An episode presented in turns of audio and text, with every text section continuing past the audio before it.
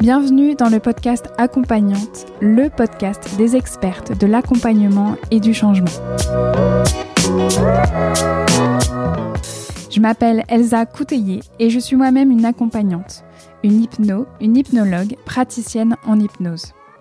Dans le podcast Accompagnante, vous trouverez un premier format d'épisode consacré totalement aux interviews d'expertes de l'accompagnement inspirantes. Je leur ai tendu un micro et je suis revenue avec elles sur leur pratique, leur parcours, leur vie, leur formation et sur tout ce qui les a amenées à être les accompagnantes qu'elles sont aujourd'hui. L'idée, c'est de faire entendre les voix d'expertes, de l'accompagnement et du changement pour qu'elles puissent à votre tour vous inspirer pour créer la pratique et la vie qui vous ressemblent. Dans Accompagnante, vous trouverez aussi un deuxième format où je prends la parole en solo pour revenir sur des thématiques plus précises concernant l'accompagnement, l'hypnose et le fait de devenir accompagnante justement et de construire son activité et sa pratique. Pour ne manquer aucun épisode d'accompagnante, je vous invite à vous abonner sur votre application de podcast préférée. Allez, c'est parti pour un nouvel épisode. Je vous souhaite une très belle écoute.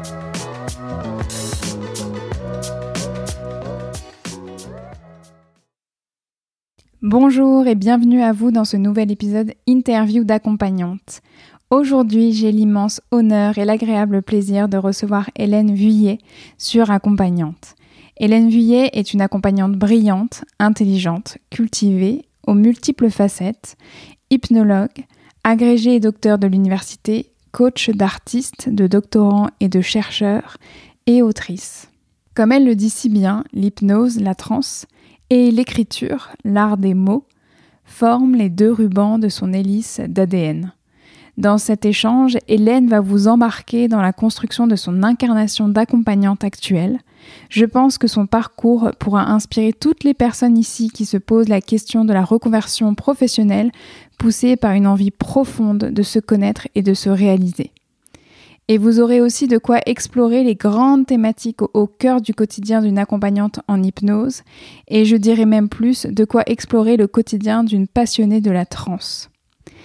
Avec Hélène, nous avons échangé autour du fil rouge de l'accompagnement avec lequel sa vie s'est tissée, de sa découverte de l'expérience de la transe, de son style d'accompagnement, de la transe et encore de la transe, des émotions aussi. On a également parlé de bottes de sept lieux, de ce qu'elle nomme le cycle de métamorphose, de la mouvementation du corps en séance et de plein d'autres choses encore que je vous laisse découvrir. Comme d'habitude, toutes les ressources nommées dans cet épisode sont à retrouver dans la section détails de l'épisode sur mon site internet elsacouteiller.com slash podcast ou directement dans la description de l'épisode dans votre application de podcast préférée. Suivez-moi sur mon compte Instagram at echypnose. Je publie très régulièrement des posts pour vous partager ma vie d'hypno. Et si vous aimez cet épisode, si vous adorez Accompagnante, participez à son rayonnement en le partageant sur vos réseaux sociaux une capture d'écran par exemple de l'épisode avec le hashtag podcast accompagnante en me taguant pour que je puisse vous relayer. Et bien sûr, vous avez toujours la possibilité de laisser une note et un avis sur Apple Podcast. C'est le meilleur moyen pour m'aider à faire connaître accompagnante aux personnes qui en auraient besoin. Merci aussi pour tous vos mots doux que vous m'envoyez après la publication d'un nouvel épisode. Vos derniers messages concernant l'épisode solo spécial communication m'ont beaucoup touché. Merci à vous, ça me booste pour la suite. Allez, c'est parti pour ce nouvel épisode avec la merveilleuse Hélène Vuillet. C'est le moment de sortir votre carnet et votre stylo ou d'ouvrir tout simplement votre cœur et vos oreilles. Je vous souhaite une magnifique écoute et je vous dis à dans trois semaines. D'ici là, prenez bien soin de vous. Vraiment. Bonjour Hélène. Bonjour Elsa. Je suis ravie de te recevoir aujourd'hui sur Accompagnante. Merci de prendre ce temps avec moi. Vraiment. Bah écoute, euh, c'est, vraiment un plaisir euh, pour moi aussi. génial. On va commencer par la première question rituelle d'accompagnante. C'est cette fameuse question Qui es-tu, Hélène? Alors, euh, cette fameuse question, oui. la question euh, sans réponse ou bien infinie ou bien de toute façon avec une réponse seulement temporaire. Exactement. Euh, voilà. en bonne occidentale que je suis et puis aussi parce que voilà, c'est dans le cadre de ton de ton podcast accompagnante. bah écoute, je vais me présenter par mes par mes activités. J'ai trois activités qui sont pour moi des activités de, de cœur et d'âme. Donc en fait, je suis bah je suis comme toi, hein, je suis euh, hypnologue, donc je, fais ce métier euh, étrange, euh, passionnant et pas sans lien avec avec le merveilleux ou avec le mystère qu'est l'hypnose. Ça, c'est pas ma première activité d'accompagnement. Et puis euh, j'ai une deuxième activité d'accompagnement puisque je fais aussi du coaching euh, à destination de deux publics euh, particuliers puisque je fais du coaching pour des doctorants et pour des auteurs, c'est-à-dire qu'en fait j'accompagne ces personnes vers l'accomplissement le plus le plus abouti de leur création textuelle c'est-à-dire euh, ben, de leur texte artistique euh, pour les auteurs et puis de leur euh, de leurs livres de recherche pour les pour les doctorants. Voilà, ce sont mes, mes deux activités d'accompagnement, donc l'hypnose et le et le coaching d'auteur et de doctorant. Et puis, puis j'ai une troisième activité qui est ben, mon geste un peu. J'ai une activité d'écriture qui voilà, qui est là depuis toujours euh, dans ma vie. Euh, j'écris beaucoup, euh, j'ai des volumes et des volumes de carnets. J'ai écrit une 14 livres, je crois, maintenant. Mmh. Et voilà, et j'écris tout le temps. Et bah écoute, celle que je suis, c'est un peu toutes toutes ces activités où où on retrouve en fait ce que j'appelle euh, les deux rubans euh, de mon hélice d'ADN, à savoir euh, l'écriture d'un côté, l'art des mots, et puis de l'autre côté, l'autre ruban, bah, l'hypnose et la transe. Et dans ces trois activités, ben voilà, ces, ces deux rubans se, se, tissent ensemble, puisqu'en fait, quand je suis hypno, ben bien sûr, c'est la transe et l'hypnose qui sont au cœur de la séance. Mais euh, qu'est-ce que l'hypnose sinon un, un art d'accompagner l'autre dans un état modifié de conscience euh, par l'art des mots, par la magie des mots, par la puissance des mots? Et puis qu'est-ce que l'hypnose sinon un, un, art euh, de guérir par les mots comme beaucoup d'arts thérapeutiques? Les deux rubans de l'hélice d'ADN sont là euh, dans cette première activité. C'est pareil pour mon activité de coaching de doctorants et de et d'artistes. Là, c'est c'est bien sûr mes compétences euh, littéraires qui sont euh, au premier plan, mais bah, quand on crée un texte, il y a toujours des voilà des moments de flottement, des moments de blocage. Et là, c'est sont vraiment c'est vraiment mes compétences d'hypno qui me permettent d'accompagner vers les gens vers voilà vers le, le, ce qui peut bloquer un texte en cours de route et puis, euh, je leur transmets aussi euh, bah, les clés d'une écriture euh, hypnotique, puisque bah, j'ai aussi ça dans ma dans ma trousse à outils. Mmh. Et puis dans ma troisième activité, la transe, euh, bien sûr, l'écriture et l'art des mots, c'est au premier plan euh, dans une activité d'écriture, mais euh, c'est une activité dans laquelle on est forcément dans une transe plus ou moins profonde. Donc j'écris dans, dans, des niveaux de transe de profondeur différents. Et puis actuellement, il y a un texte qui se mijote et qui est voilà un texte sur la transe, écrit en transe. Voilà ce que je mmh. peux dire pour me présenter. Ouais. oui, oui, oui, non, mais c'est tout à fait ça. Hein. C'est vraiment l'accompagnement et l'écriture. C'est vraiment deux euh, éléments forts hein, de ton identité, euh, même de personne, que ce soit aussi d'accompagnante. Et justement, on va y revenir euh, sur l'écriture parce que ça fait partie vraiment de ta vie. Alors moi, pourquoi j'ai eu envie de t'interviewer? Parce que vraiment, tu es une accompagnante brillante, intelligente, cultivée. Ça se sent hein, quand on t'écoute dans ces premières minutes.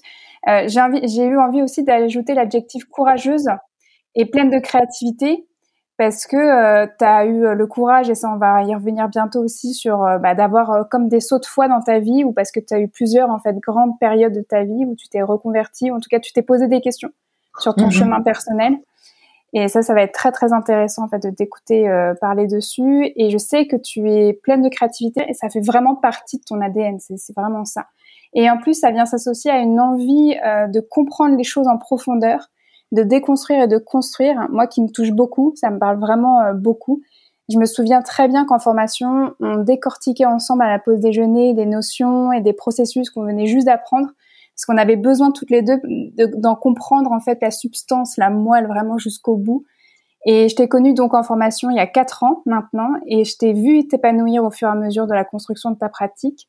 Je sais aussi que tu es une passionnée de l'exploration des états de conscience. On va vraiment, voilà, tu l'as dit plusieurs fois, le mot trans, on va revenir mhm. dessus. Mhm. Et, justement, comme je disais au tout début, tu as un parcours de vie incroyable avec une sacrée première reconversion professionnelle. Et, et justement, bien avant l'hypnose, tu étais accompagnante mhm. d'une autre manière. Et en fait, on va, on va le voir euh, tout de suite puisque j'ai envie de te poser la question, quelle était ta vie avant d'accompagner justement euh, avec l'hypnose ou avec toutes ces explorations dans les, des états de conscience? Mmh, eh ben, tu as raison. En fait, euh, je, je, pense que euh, euh, toutes les différentes activités que j'ai menées auprès des autres, c'était toujours des activités d'accompagnement. Mmh. En fait, dans une toute première euh, tranche de vie, j'étais euh, enseignant-chercheur euh, à l'université et c'était déjà une activité d'accompagnement puisque là, bah, j'accompagnais les étudiants dans leur formation et vers leur réussite. J'enseignais la, la, littérature et la philosophie allemande en fait dans une première tranche de vie. le plus longtemps, j'ai enseigné à la Sorbonne et bah, j'étais chargée des cours de, de, littérature en fait et puis de plus en plus des cours de, de philosophie puisque voilà, j'avais un, un, un, gros penchant pour Nietzsche, donc je me chargeais de plus en plus des, des cours de philosophie. Donc ça, c'est la première partie de ma vie. J'ai fait ça plusieurs années, et puis et puis à un moment, bah, j'ai fait euh, ce que j'appelle ma crise de la 38aine, et euh, bah, je m'y suis pris en deux fois. Voilà, j'ai choisi à un moment de, de, de, quitter la voie droite pour deux raisons, je crois. Euh, la première raison, c'est que euh, je crois que une fois, euh, voilà, arrivé à mon poste à l'université, euh, j'avais l'impression que euh, maintenant le, chemin était tracé jusqu'à la tombe. Enfin, rester dans ce chemin, ça, ça allait vouloir dire se, se fossiliser en fait. Hmm. Et puis l'autre chose, je pense que une part de moi ne s'est jamais sentie tout à fait à sa place à cet endroit du du chemin. Euh, il m'arrivait assez souvent euh, quand on me demandait euh, dans une soirée, par exemple, qu'est-ce que tu fais, ben, de répondre je suis je suis prof de, de littérature et philo allemande et, d'avoir envie de me retourner en disant qui a parlé? Et ah c'est moi. Donc j'avais j'avais toujours cette cet étrange décalage et, voilà et puis ben ça ça a fait son chemin à l'intérieur et donc voilà à un moment j'ai j'ai quitté l'université, donc je m'y suis reprise en deux fois. La première fois, ma première échappée, euh, qui était dans ma tête encore une échappée temporaire, euh, euh, je me suis dit, bah, je vais faire ce que la vie me me présente euh, sur le chemin et qui m'appellera. Et il se trouve que qu'à l'époque, je lisais Psychologie Magazine et j'ai vu dans ce, dans ce magazine une maison d'édition qui, qui cherchait euh, des personnes, enfin non, qui proposait d'aider des gens qui souhaitaient laisser leur histoire de vie à, leur, à leurs proches, de les aider à faire un livre. Et je me suis dit, mais c'est génial ce truc-là. Et du coup, bah, j'ai envoyé mon, mon CV et je suis devenue biographe euh, freelance pour cette, euh, pour cette maison d'édition. Mmh. Et euh, bah voilà, j'ai écrit une douzaine de, de biographies. Euh, et ça, ça a été une belle aventure. Euh, ça a été une des premières aventures de, de l'écriture. c'était une très belle aventure parce que c'était vraiment quelque chose de très beau d'accompagner les personnes dans la mise en mots de l'intégralité de leur récit de vie. C'est quelque chose qu'on ne fait jamais, de raconter mm. son récit de vie de A à Z à quelqu'un. Et euh, ça avait un effet euh, vraiment super sur les personnes, un effet de, de complétude, un effet d'harmonisation, un effet de, de réunifiant. Et, et, ça, c'était chouette à accompagner. Et, et pour moi, euh, c'était, bah, ça a été vraiment une belle aventure parce que ça m'a appris à interviewer, ça m'a appris à écouter, ça m'a appris à aider l'autre euh, à accoucher euh, euh, ben, du, du, récit qu'il voulait laisser de, de lui-même. Et puis c'était c'était très chouette pour moi de, de prêter ma plume euh, à ces personnes. Et puis aussi, tu sais, on dit que les, les chats ont neuf vies. Eh bien, moi, d'avoir écrit douze livres à la première personne, puisqu'en fait, ben, j'écrivais à la place des personnes, mmh. j'ai vraiment l'impression d'en sortir riche de, de vie supplémentaire. Ça a été la première, euh, la première euh, tentative de prise de tangente euh, de l'université. Et puis je suis revenue un peu, un peu parce que je m'étais dit que j'avais fait des études pour ça, et puis un peu parce que parce que je me rendais compte que c'était plus compliqué de gagner ma vie en freelance comme ça que que par le salariat de l'université. Et puis j'ai refait deux années où qui ont vraiment été mais magnifiquement pesante, si j'ose dire, mais vraiment splendidement pesante. Et ça, ça m'a donné en fait l'énergie, euh, bah ça y est, de, de partir. Donc j'ai quitté l'université sous, sous les cris alarmés de mon entourage. Et euh, là, c'était euh, non plus pour être biographe freelance, comme travailler sur la sur la matière existentielle des autres, écrire sur la matière existentielle des autres, bah, m'avait donné envie de de travailler, d'écrire à, à partir de ma propre matière euh, existentielle, j'ai quitté l'université pour euh, ben, pour me lancer dans le vide et puis euh, ben, pour voilà pour faire un trajet de d'écriture et de et de création. Hmm. Voilà, et là, ça a été un moment, bah, ça a été un moment important de ma vie. Ça a été un moment un peu, euh, ça a été, je me suis enfermée dans une grotte d'écriture. Je pense que c'est un moment où j'ai eu besoin de repasser par la solitude, de m'ancrer sur mon axe, euh, d'explorer ce processus de création, d'explorer qui j'étais, d'être dans cette persévérance au long cours.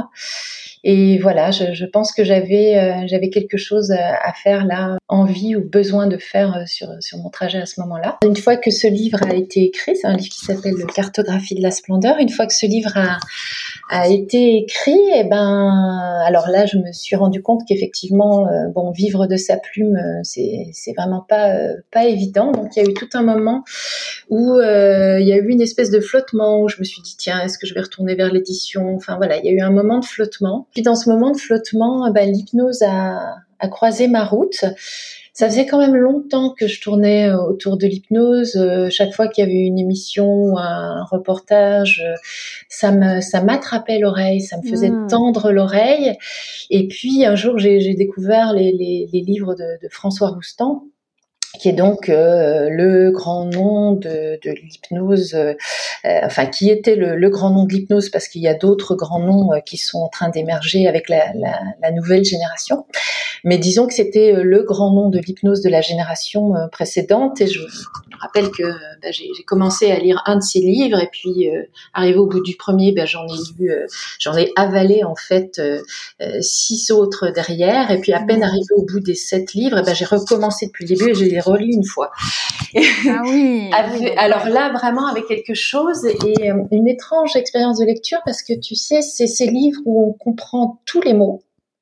Mais comme ça ne renvoie pas à des expériences qu'on a connues, eh ben, on ne sait pas trop quelle réalité mettre derrière. Et du coup, hmm. voilà, je tournais là autour, ça m'intriguait, je savais pas à quoi ça renvoyait. Puis, à un moment, euh, une amie nous a, nous a parlé des cabinets publics. On est allé voir ça euh, avec, euh, avec mon, compagnon. Et, et, là, j'ai été absolument fascinée de ce que j'ai vu. Donc, pour, pour l'expliquer aux gens qui ne savent pas ce que c'est que ces cabinets publics, donc ce sont les conférences démonstration d'hypnose que, que, propose euh, Kevin Finel pour faire connaître l'hypnose, euh, expliquer comment ça marche, démythifier euh, justement l'hypnose, permettre à des gens de, de, de, venir pour faire une démonstration pour qu'on voit un peu à quoi ça ressemble. Et, et j'ai été absolument fascinée de, de ce que j'ai vu. Donc c'est pareil, là, je suis retournée mmh. une fois, deux fois, dix fois, enfin voilà. Puis à un moment, je me suis dit mais non, il faut que il faut que je creuse ça plus loin. Je crois que ce qui m'a attiré le plus, euh, c'est la transe en fait. Ce, qui est, ce dont j'avais le plus envie, c'est waouh, qu'est-ce que c'est que cette expérience de la transe? Que peut cet état-là? À quoi ça ressemble cet état-là? C'est quoi les possibilités de cet état-là? Donc ça, je pense que ça a été mon moteur premier. Et puis quand même, à force de voir ça, à force de voir les démonstrations euh, faites par Kevin Finel, euh, je me suis dit, mais alors moi qui avais été accompagnante, mais je me suis dit, mais ça doit être absolument génial d'accompagner les gens dans cette expérience-là. Mmh. Euh, qui pour moi est une double expérience en fait, parce que je trouve que euh, c'est en même temps une aventure de de conscience en fait, une, une aventure d'état modifié de conscience, et puis c'est une aventure de, de métamorphose. Accompagner les gens vers, vers cette double aventure-là, euh, ouais, je me suis dit que ça pouvait être, ça pouvait être une étape intéressante mmh. sur le chemin. C'est comme ça que la graine, en fait, elle a commencé à, donc à, éclore quoi pour toi. C'était en quelle année à peu près pour qu'on ait, on ait la chronologie? Je dirais, alors là, fin 2016 peut-être? Non, 2016, quelque chose comme ça. Oui, peut-être 2016, je crois. D'accord, ok. Mm. Et ça faisait combien de temps que tu avais quitté l'université? Ça faisait 8 ans. Ça ah faisait 8 ans. Oui, oui, oui. Ah oui, donc on voit aussi que quand même ta métamorphose et, ton évolution, elle est quand même sur le temps long. Et, des temps longs. En fait, je, je, je, suis un sucre lent, comme dit un de mes amis. je suis un sucre lent, exactement. Oui, oui, la métamorphose a été longue. Elle a, bah, il y a eu plusieurs étapes. Hein, je te disais entre bah l'université et là, il y a eu les biographies, il y a eu le texte constitué. Il y a eu un moment où j'ai été aussi accompagnatrice de voyage. Euh, ah. ah. oui, oui, ça, ça a été autre chose. C'était une très belle expérience aussi d'accompagner les voyages. J'ai fait des très beaux voyages et c'était très beau aussi d'accompagner les gens euh, aussi euh, en donnant certaines conférences, etc. Mais c'était très beau d'accompagner les gens euh, dans ces voyages et dans des voyages qui pour moi ont parfois été très marquants comme celui que j'ai fait au Ladakh sur le hmm. toit du monde. Donc oui, ah le, parcours est le parcours est, est sinueux quoi qu'avec un, fil rouge en fait. Ah mais je sais pas. un fil rouge de dingue. Hein. Mmh, vraiment l'accompagnement, ça, mmh. ça, tisse ta vie. Mm. On, le voit que c'est l'accompagnement, mais sous toutes ses formes, hein, presque, hein, parce que mm. là, même là, on apprend que c'est accompagnante de voyage, quoi, c'est quand même incroyable. Mais c'est vrai qu'il y, y, y, a un fil rouge hein, vraiment puissant de, autour de l'accompagnement. Et, et, et, même, tu vois, j'ai envie de dire même du voyage, parce que euh, je sais que euh, la transe, on la définit tous selon notre perception et nos ressentis, surtout nos expériences. Mais souvent, globalement, le champ lexical, c'est l'exploration, c'est euh, le voyage. Là, c'est Là, je sens que toi, ça a été vraiment euh, un fil rouge autour aussi de l'exploration de soi, un mmh. voyage à l'intérieur de soi, le, ta voyage dans les vies des autres. Enfin, mmh. c'est vraiment assez, euh, assez fort, quoi. Ça résonne en mmh. tout cas. Et, et, donc, c'est à ce moment-là, après plusieurs euh, cabinets publics, que tu te dis, c'est quand même incroyable ces expériences-là, ces, ces, états de conscience-là. Et en plus, peut-être d'accompagner ces expériences, ça doit être quelque chose d'extraordinaire à explorer également, quoi. Et et est-ce que à partir de ce moment-là, tu t'es dit euh, c'est bon banco, euh, je m'inscris ou est-ce qu'il t'a fallu aussi un petit temps euh, d'infusion? Non, non, non. En fait, j'ai quand même, je suis quand même retournée voir, retournée voir, retournée voir les cabinets publics. Il y a un moment, j'allais toutes les semaines, quoi. Ça y est, le, ah le mouvement était, le mouvement était lancé et je ne cessais de retourner voir, retourner voir, retourner voir. Et l'inscription est venue très vite, hein, je pense mmh. là-dessus. au début, c'était flottant. Hein. Je me suis pas tout de suite dit je vais être, euh, je vais être hypnologue, euh, pas du, pas du tout en fait. Enfin, si, il y avait cette possibilité qui était ouverte, mais oui, comme je te disais, le premier moteur, c'était, euh, c'était vraiment découvrir cette connaissance-là, mmh. entrer dans cette connaissance-là qui est vraiment une connaissance multiforme, étonnante, hybride. Et ensuite, comment ça s'est passé pour toi au niveau de, la, de ta formation? Comment, comment tu t'es senti dans, dans, cette formation que tu découvrais? Écoute, euh, ça a été une belle expérience en fait. Hein. J'en garde quand même euh, l'image d'une formation absolument euh, passionnante, où d'ailleurs le mot de formation me semble trop petit parce mmh. que c'est plus qu'une formation, je trouve. Hein. C'est vraiment une c'est une expérience en fait. C'est un moment existentiel parce que bien sûr on se forme, on apprend euh, des connaissances, des techniques, etc. Mais euh, mais comme on s'entraîne euh, les uns sur les autres, c'est aussi un moment de, de travail personnel, même si ce n'est pas l'enjeu premier, mais c'est quand même un moment où où tout l'être rentre en, formation et en transformation. Et puis, comme on est, bah, comme on est en train de, patauger, enfin je sais pas comment dire, mais, mais de, oui, de patauger à longueur de journée dans toutes nos émotions, euh, nos joies, euh, nos peurs, euh, tout ce qui sort, enfin voilà, nos, c'est ultra intense, hein, ça, ça, crée quelque chose d'ultra intense d'être comme ça à ce niveau émotionnel pendant pendant toutes ces séances. Et puis, bah, il y a des liens forts qui se tissent, euh, c'est des moments forts. Et puis, euh, et puis, comme on le disait, c'est quand même une expérience un peu, euh, connaissance un peu magique. Alors pas au sens, pas au sens ésotérique du terme, quoique, mais tellement étonnante qu'il y a quelque chose là qui rend ce moment de vie vraiment fort et passionnant. Donc oui, j'en mmh. garde un excellent souvenir, un moment fort, avec bien sûr des moments d'inconfort, hein, comme dans toute dans toute formation, mais ça faisait partie du chemin. Mais non, essentiellement un, un très bon souvenir, ouais. Est-ce que tu as un bon souvenir justement ou un mauvais souvenir à partager? J'ai un souvenir très fort de découverte de l'hypnose sur moi, enfin de, de test de l'hypnose sur moi. Je suis passée en démonstration avec, euh, avec un formateur euh, extraordinaire euh, que nous avions à l'époque, qui est Pierre-Alain Pérez. Hmm à qui je, je, rends vraiment hommage euh, voilà au détour de cette de cette phrase euh, avec lequel je suis passée en, démonstration sur quelque chose qu'on appelle dans notre formation les niveaux logiques. Alors euh, pour l'expliquer d'un mot, en formation on apprend des trames qui peuvent permettre d'accompagner des moments de transformation. Et les niveaux logiques, c'est une trame de transformation qui se fait debout et quand le corps est prêt à franchir une étape, eh bien de lui-même le corps fait un, fait un pas. Donc voilà, je suis je suis passée en, en, démonstration avec lui sur euh, sur ça et, et j'avoue avoir été embarquée dans, dans une expérience euh, émerveillante pour moi. Euh, euh, d'abord, c'est vraiment tout le, talent de, Pierre Alain. C'est un enchanteur, hein. Euh, à mon sens, un, hypnologue et un thérapeute d'exception. Il a un style qui n'appartient qu'à lui. Il a une façon de mettre en transe euh, qui consiste à te, à te saouler de mots, à te saouler de phrases et à t'embarquer dans un univers de poésie, de beauté, t'entortillant de phrases. Et ça, c'est quand même une sacrée expérience de vivre ça. Puis il a une qualité de présence incroyable donc effectivement, c'est extrêmement émotionnel en fait de, voilà mm. d'avoir un accompagnement avec cette, cette, qualité de présence. Et, en fait, je pense que ce moment a été très fort pour moi parce qu'il s'est passé quelque chose à la fin de ce, chemin des niveaux logiques où il faut donc faire, enfin, où le corps fait donc un pas quand il est prêt à, franchir une étape, juste avant de, franchir le, le, dernier pas. Donc moi, j'étais, j'étais vraiment bien en transe, quoi. Ça avait été très émotionnel. Je me rappelle qu'il y avait beaucoup de larmes qui étaient sorties. Et euh, juste avant de franchir le dernier pas, il se passe quelque chose d'étonnant. Pierre Alain prononce la phrase qui est sans doute euh, la phrase que je préfère dans le livre que je préfère. Et il me dit, il faut avoir beaucoup de chaos en soi pour enfanter une étoile qui danse, qui est donc euh, la plus belle phrase du Zarathustra de Nietzsche, qui est euh, mon livre préféré.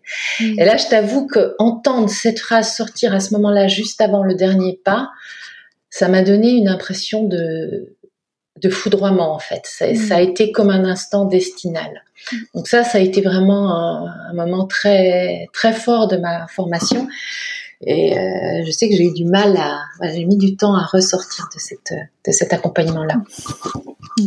Voilà. Ouais. Ouais, c'est un magnifique euh, souvenir. Voilà, et puis puis il y en a eu un autre, un autre moment que je peux raconter peut-être plus brièvement, un moment où euh, bah, j'étais opératrice, c'est-à-dire que c'est moi qui faisais la séance sur un, un, une personne qui était là en formation avec moi, et cette personne a, a déclenché une, une transe phénoménal. Je n'avais jamais vu ça. Je n'ai jamais vu un être humain rentrer dans cet état-là. Et j'ai vraiment eu l'impression de voir un être humain contacter son noyau de puissance et le laisser exploser, et le laisser éclater, et le laisser irradier. Et donc ça, ça a été très fort. Et ce qui s'est passé, c'est que la transe de cette personne qui est vraiment rentrée dans une vibration tellurique, c'était tellement fort que j'ai ramasser sa transe. Je ne sais pas comment le dire autrement. Et tout mon corps s'est retrouvé tétanisé de transe en fait, les bras rigidifiés, les jambes rigidifiées. J'avais l'impression d'être dans un manchon de transe, quelque chose d'ultra dense, ultra compact. Ça m'est tombé dessus. Je n'ai pas compris ce qui m'arrivait. Et ça, ça a été l'autre expérience très très forte. Et je pense que c'est de ces, ces deux expériences que, ben, que date cette passion que j'ai pour euh, l'exploration des états modifiés de conscience. C'est quand même mmh. des états pas banals, assez extraordinaires, assez soulevant. Hein. Moi, je trouve que pour utiliser un mot relâché, c'est quand même un sacré kiff. Euh, les états modifiés de conscience, c'est soulevant, c'est décuplant, c'est métamorphosant. Et oui, c'est ça qui m'a c'est ça qui m'a fait attraper le virus, quoi. et justement, c'est là aussi où tu découvres euh, qu'est-ce que c'est d'accompagner dans ces états, dans ces états-là. C'est là, tu l'as vécu en tant qu'accompagné, mais après, ce deuxième souvenir montre bien que tu touches du doigt là ton, ton envie, cette toute petite graine qui a commencé lors euh, de, ces sessions de cabinet public, et eh ben là en fait euh, oui, bah, c'est ça en fait d'accompagner euh, ces explorations de conscience. Exactement. Et ce que j'ai envie d'ajouter par rapport à ce que tu dis, c'est que c'est toujours une co-construction. Mm. C'est-à-dire que tout d'un coup, à la faveur de la rencontre de deux subjectivités, dans un instant, avec de la sécurité, avec quelque chose qui est au bon endroit, avec quelque chose qui est bien harmonisé, qui est bien raccord il y a quelque chose d'absolument étonnant qui se passe, mais ce truc étonnant, c'est toujours le résultat d'une co-construction en fait. Mm. Ah oui, je suis complètement d'accord. Et, je sais que à un moment donné, moi, j'avais j'avais fait des photos d'un stage euh, hypnose et, musicien. Mm-hmm. C'était l'hypnose pour euh, pour les musiciens. Et j'avais pris les photos et sur le chemin du retour, j'étais, euh, j'avais raccompagné un musicien parce qu'il trouvait pas son chemin euh, pour le métro et il venait de vivre l'atelier et il venait de découvrir en fait bah, ces explorations là. Il était encore bah, pas sous le choc, mais il était encore bah, quelque part sous le coup de l'émerveillement et sur bah, ce premier pas dans ce monde nouveau. Et je lui avais dit que, que, pour moi, vraiment, l'hypnose, la transe, c'était vraiment la rencontre de deux imaginaires. Et il était très étonné que je résume en fait ça à ça et en même temps il était tout à fait d'accord et c'est vrai que moi c'est la rencontre déjà alors moi c'est vrai que moi je mmh. mets deux imaginaires derrière mais c'est une rencontre c'est vraiment comme tu dis cette co-construction c'est quelque chose c'est une bulle en fait qui se forme à deux mmh. c'est vraiment ça hein. alors moi je dirais les choses un tout petit peu différemment je dirais que c'est la rencontre alors, j'allais, j'allais dire de deux corps, hein, hmm. Mm, au sens où euh, c'est toute la personne. En fait, moi, j'ai l'impression que quelque chose se fait dans la rencontre de deux corps, deux présences, deux imaginaires, euh, deux subjectivités, euh, deux énergies. C'est-à-dire que le mot imaginaire, euh, pour moi, si on dit que c'est la rencontre de deux imaginaires, c'est comme si on disait c'est la rencontre que de deux instances imaginatives. Or, c'est vraiment dans la rencontre de deux organismes en fait, mm. de, deux organismes dont l'imagination est une instance, mais vraiment c'est la rencontre de deux organismes qui à un moment euh, voilà entrent en résonance, euh, se, connectent, entrent en résonance et ça ça crée euh, ben voilà ça crée cette co-construction qui, qui, favorise l'état trans et puis qui va favoriser dans le cadre du cabinet la la transformation en fait, le, pas vers un mieux-être pour celui qui vient se, faire aider. Mm. Mm. tout à fait. Et ensuite, à quel moment est arrivé justement bah, ce, jalon dans ta vie où tu t'es dit bon bah ça y est, euh, je vais devenir hypnologue et je vais vraiment accompagner les personnes. Je vais euh, lancer une activité où euh, on prendra un rendez-vous avec moi pour une séance et que donc avec tout cet univers d'ouverture de cabinet, de développement de cabinet. Mmh. Arrivé à quel moment? En fait, ça a été là presque depuis le début, sauf que c'est comme, alors c'est comme si, tu vois, c'est comme si l'image qui me vient, c'est tourner le bouton du volume et le mettre de plus en plus fort. Mm. C'est-à-dire, c'est quelque chose qui s'est fait très graduellement. Au début, il était, là, puis elle a pris de plus en plus sa place, et puis elle a pris de plus en plus sa place. Euh, il a fallu que cette activité-là se fasse sa place aussi parmi les autres, parce que mm. les autres existaient déjà avant, c'est-à-dire le, le coaching d'auteurs et de doctorants existait avant, l'écriture euh, était une activité importante pour moi, ça existait avant. Et l'hypnose, euh, bah, il, a, fallu du temps pour qu'elle prenne sa place euh, dans ce, dans ce concert-là. Et puis, et puis euh, voilà, ça s'est fait, euh, ça s'est fait graduellement, avec des petits pas à un moment. Ça y est, euh, ça y est, je reçois, ça y est, je prends un cabinet. Mais mais ça s'est vraiment fait, tu sais, un peu comme ces simulateurs d'aube là où on voit la lumière qui mm, mm. qui augmente. Ça c'est voilà, ça s'est ça s'est levé comme une aurore dans ma vie en fait, cette activité là. Ouais. ouais et d'ailleurs, maintenant que toi, tu as de l'expérience, que ça fait plusieurs années que tu accompagnes, comment toi, tu décrirais aujourd'hui ton style d'accompagnement? Alors, mon style d'accompagnement, j'ai réfléchi parce que pour euh, pour euh, écouter euh, tes, tes, émissions, je voilà, je sais que c'est une question que tu poses et du coup, je me suis posé cette question.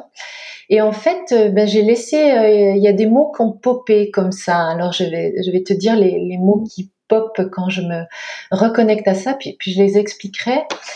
ce qui pop, c'est sécurité, connexion, confiance, accomplissement radieux, effet Pygmalion et futurisation.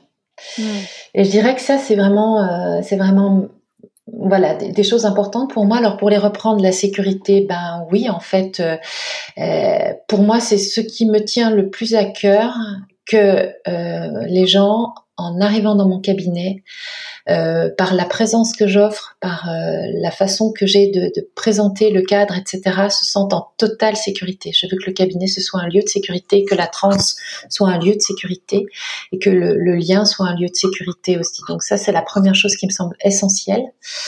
La deuxième chose, euh, connexion. Ça, c'est nouveau. C'est quelque chose qui a évolué récemment dans ma pratique. C'est que je me place à un certain endroit de mon corps pour faire mes séances. C'est-à-dire, j'ai l'impression de devenir une espèce de, de me transformer en une espèce d'immense parabole où tout mon corps est comme une parabole qui va euh, se mettre euh, dans la réceptivité de l'autre. Alors évidemment dans, dans, la réceptivité de moi aussi parce que je suis euh, à l'écoute de ce qui se passe comme réaction dans mon corps émotionnel pour pour faire la séance. Mais c'est comme si je devenais une immense oreille, une immense parabole qui capte l'autre et je force le trait, mais c'est comme si je me coupais de plus en plus la tête. Avant, j'ai l'impression que je faisais beaucoup les séances euh, avec ma tête, en moulinant un peu ce que j'avais appris en formation, etc. De plus en plus, je me coupe la tête, je, je me transforme, voilà, je me mets dans cette connexion à l'autre. Et je me rends compte que les séances sont beaucoup plus puissantes en fait. Euh, il y a une écoute qui est autre, il y a quelque chose qui se met à circuler autrement avec la personne. J'ai l'impression de capter une, une information euh, autrement, à un niveau plus subtil. Euh, des questions plus justes viennent, euh, la transe se met à circuler mieux. Donc, euh, donc oui, la connexion, c'est le deuxième mot important hmm. de mes séances. Le troisième mot, la confiance. De fait de me mettre dans cette connexion, ben je n'ai plus peur en fait. C'est-à-dire que euh, il suffit de se connecter à l'autre et ça roule en fait. Il y a quelque chose qui va euh, se mettre au bon endroit, écouter au bon endroit, circuler de la bonne façon, etc. Le quatrième mot, c'est l'accomplissement radio. Alors ça, ce mot-là, euh, en fait, c'est un mot que j'ai dans vocabulaire depuis que j'ai fait une thèse. J'ai fait une thèse sur l'alchimie et l'alchimie, c'est euh, cette tradition métaphorique hein, qui, qui, vise à la transformation de la boue ou du plomb en or. évidemment, il faut l'entendre de façon symbolique, donc transformer ce, notre boue ou bien ce qui nous plombe euh, en or. Et, euh, si c'est réussi, ça fait un accomplissement radieux. Et j'avoue que j'ai toujours cette métaphore, euh, voilà, de de mon, ancienne vie qui vibre là parce que je me rappelle que Cyril Champagne, dans, une formation que j'ai suivie avec lui, nous avait dit nous sommes des accompagnants de la métamorphose. Mm. Et je me rappelle à quel point mon corps s'était mis à vibrer, mon corps émotionnel s'est mis à vibrer quand il nous a dit ça, et où vraiment euh, mon corps me disait, mais oui, c'est exactement ça en fait, c'est ça que tu as envie de faire, c'est ça qui est juste. Et je rajouterais alors peut-être pas de l'accomplissement radieux, mais oui, accompagnant de l'accomplissement radieux ou de la métamorphose radieuse, c'est-à-dire comment aider l'autre à oser sa lumière ou à rallumer sa lumière quand elle a été éteinte ou à propager encore mieux sa lumière quoi. Hmm. Donc ça c'est ça c'est vraiment ouais fort en fait dans mon dans je sais pas si je dois dire dans ma philosophie mais en tout cas non dans ce qui me fait vibrer en fait dans le fait d'accompagner les autres. Et puis les deux derniers, c'est effet Pygmalion et futurisation. Effet Pygmalion, pour l'avoir vécu, euh, ce que c'est, donc l'effet Pygmalion, c'est quand on reçoit d'emblée une confiance avant même d'avoir fait quelque chose. Et cette confiance, pour l'avoir reçue, moi, à plusieurs moments de ma vie par des, par des formateurs, je me suis rendu compte de à quel point c'était décuplant. Et du coup, cet effet Pygmalion, euh, qui a été tellement boostant, tellement développant, tellement décuplant pour moi, bah, c'est vrai que je, il est là dans mes séances tout le temps, pas comme une stratégie d'ailleurs, parce qu'en fait, euh, il y, a, cette phrase de Pagnol que j'adore. Il dit euh, dès que les professeurs commencèrent à le traiter en bon élève, il le devint véritablement. Pour que les gens méritent notre confiance, il faut commencer par la leur donner. Et moi, je suis intégralement persuadée que les gens qui arrivent en séance, ils ont plus confiance en eux. Il faut qu'on ait confiance en eux jusqu'à ce que eux ils commencent à avoir confiance en eux. J'aime pas ce mot de il faut, mais ça me tient à cœur de me mettre dans cette confiance qui est pas une stratégie que j'ai dans les gens, à savoir que si si on se place dans la confiance, mais ils vont, ils vont se dépasser, ils vont se surpasser en fait. Mm, mm. Et puis il y a un usage du, de l'effet Pygmalion, c'est que euh, il faut un moment lâcher ça parce que sinon il s'agit pas de rendre la personne dépendante au choc, au shot de confiance qu'on va lui mm. donner à, chaque séance. Après il y a un moment où il faut, quand voilà, quand je dirais c'est la même image, tu sais, quand, quand on met des petits trous sur les stabilisateurs des, des enfants qui apprennent à faire du vélo. Ouais. Euh, ben voilà, l'effet Pygmalion, c'est les, les roues du départ, quoi. Puis à un moment, et on enlève les roues. Vas-y, je sens que tu as confiance. Et non, maintenant, c'est plus que moi qui, la, qui te la donne. Mm. voilà. Et la dernière chose, c'est la futurisation qui me semble être euh, un des outils les plus puissants qu'on a en, hypnose. Bah, c'est programmer le GPS. Notre euh, notre cerveau est quand même une magnifique machine à à programmer, à, en permanence euh, programmer euh, les choses pour que notre vie roule et travailler avec ça, avec faire vivre à la personne euh, son accomplissement, enfin voilà, des états d'accomplissement qui, qui, déjà la projettent au devant d'elle-même. C'est très puissant ça aussi. Tous ces mots-clés en fait me parlent et je me permets juste de revenir sur l'expression il faut que tu as dit, tu dit que tu l'aimais pas trop. Oui. Mais je crois qu'il faut quand même lui rendre euh, ses lettres de noblesse dans le sens où euh, parfois c'est nécessaire de l'utiliser, c'est mm. parfois nécessaire de simplement euh, l'accueillir et, souvent moi je donne cet exemple que euh, une plante pour qu'elle pour qu'elle puisse pousser, elle a besoin, c'est il faut lui donner de l'eau, il faut lui mm. donner de la lumière mm. et c'est pas du tout un il faut culpabilisant. C'est neutre, c'est c'est un fait, c'est comme ça. Et c'est pareil pour les petites roues. C'est pareil pour l'effet Pygmalion, c'est mmh. mais tous les mots clés hein, que, dont tu as parlé, hein, sécurité, mmh. la connexion, la confiance, mmh. l'accompagnement radieux et bien sûr la, euh, la futurisation, c'est des il faut. Et c'est là, c'est pour ça que ça me parle beaucoup tout ce que tu as pu euh, exprimer. Merci beaucoup. avec plaisir. Mais c'est vrai que pour, pour en avoir déjà discuté avec toi, on, s'était déjà interrogé sur euh, est-ce que un thérapeute peut être un thérapeute universel? Est-ce qu'une accompagnante peut vraiment accompagner tout le monde? N'importe quelle demande. Et dernièrement, la réponse tendait plutôt vers euh, le non. Non, oui. Et je, mm. continue à, le penser, c'est-à-dire que euh, bah, c'est un peu comme dans tout autre lien, parce que finalement, euh, qu'est-ce que c'est qu'une séance d'hypnose C'est un lien en fait. Et, et ce qui soigne, c'est c'est la dimension relationnelle. Et on sait bien que toute thérapie euh, enfin toute pratique confondue c'est la qualité de la relation qui est thérapeutique. Et en fait on ne peut pas avoir un lien merveilleux euh, avec tout le monde mmh. euh, tout simplement parce que déjà bah il y a des affinités euh, électives entre entre les êtres humains il y a des êtres humains avec qui on a des des affinités électives spontanées immédiates et puis puis il y en a d'autres avec qui mais jamais on aura d'atome crochu quoi mmh. et peut y avoir déjà ce donné de départ avec euh, quelque chose qui est plus ou moins fluide. Donc le lien, il est, il est plus ou moins facile dès le départ. Et puis ensuite, il peut y avoir des choses qui abîme le lien. Euh, on peut, on n'est pas à l'abri, je trouve, de faire un, faux pas en séance, une maladresse, une indélicatesse, euh, un raté, quoi, euh, comme n'importe quel être humain, où tout d'un coup, bah, quelque chose va, va peut-être mettre un grain de sable dans le lien ou, abîmer le lien, et du coup, ben voilà, ça, ça marchera plus. Donc même pour observer des, des, grands thérapeutes, des thérapeutes d'exception, je pense que euh, ils sont pas universels. Et du coup, je trouve ça très rassurant. Enfin, je, je trouve que c'est très détendant pour, pour tout le monde. Mm. C'est-à-dire, euh, ben, ok, je suis pas la bonne personne, ou je, je n'aurais été que très ponctuellement une personne sur le, le chemin de tel accompagné qui sera venu frapper à ma porte. Et puis je n'étais peut-être pas la bonne personne pour lui. Et pour et pour l'accompagner, euh, se dire aussi, ben ok, ben, c'était pas la bonne accompagnante, mais j'en sais un peu mieux sur euh, ce que je veux, ce que je veux pas, et puis je continue ma route de toute façon. Donc je trouve que ça détend tout le monde en fait. Ouais, je suis complètement d'accord. Et, et ça redonne quand même une, une responsabilité aussi à l'accompagner.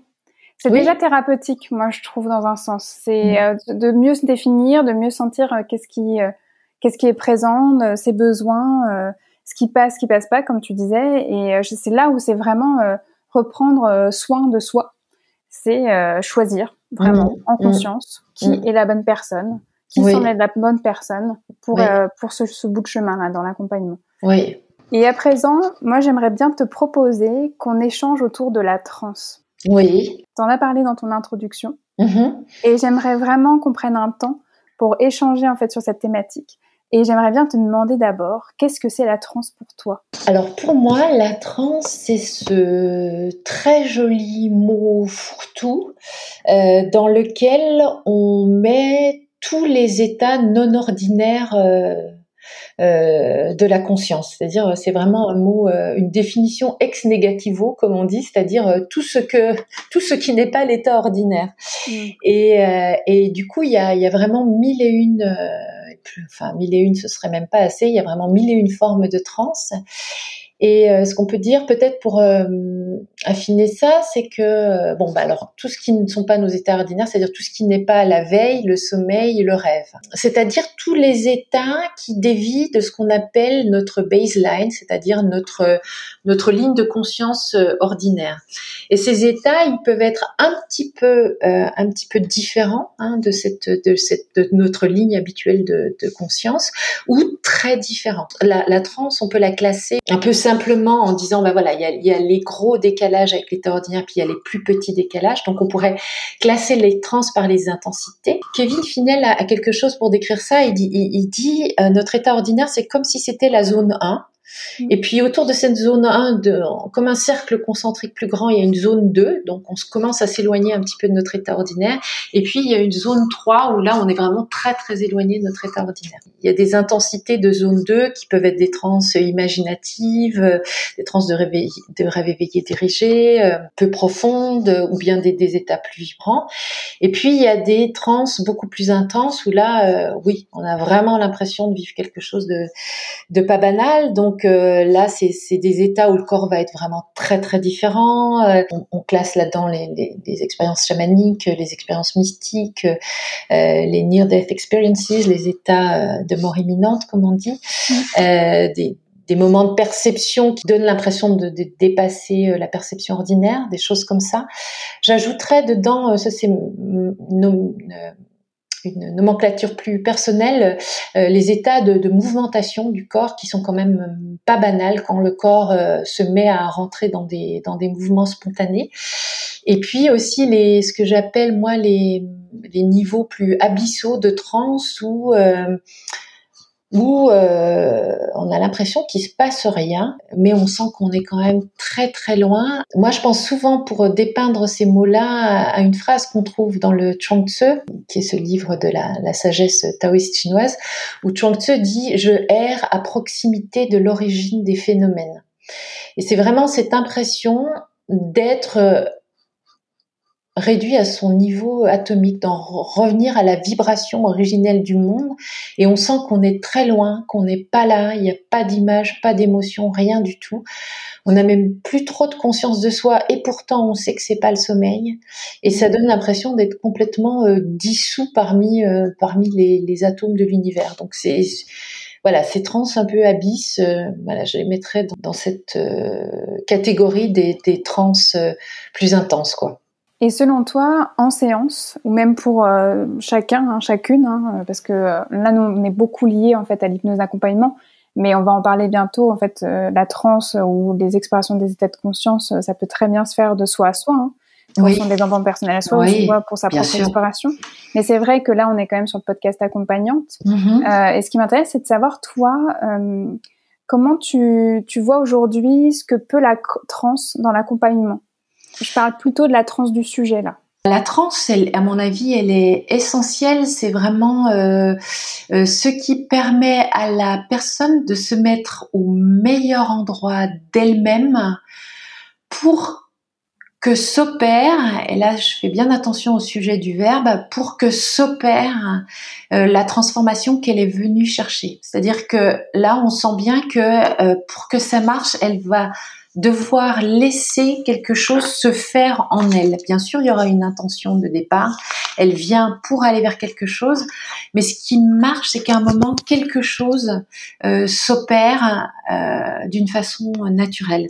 Mmh. Et je dirais que la transe du sujet, euh, bah, c'est ça. C'est c'est plusieurs choses en fait la transe du sujet. C'est d'abord euh, entrer dans une connexion à soi, comme on n'est pas connecté à soi-même d'habitude, quoi. Vraiment, quand la personne elle plonge à l'intérieur d'elle et qu'elle rentre dans une connexion avec elle-même qui est vraiment pas l'état ordinaire. Donc ça, c'est vraiment une transe d'absorption, une transe de contact à soi, de contact rehaussé à soi. On dit que l'hypnose, c'est un état dissociatif, mais en fait, pour moi, c'est... Alors effectivement, on est dissocié de son état ordinaire, mais on mm. est ultra associé à soi, mm. associé à tous les instruments euh, de soi, hein, à tout ce que tout ce que la nature a mis comme instrument en nous, c'est-à-dire euh, le mental, l'imaginaire, le corps émotionnel, le corps physique, euh, l'énergie, euh, le corps perceptif.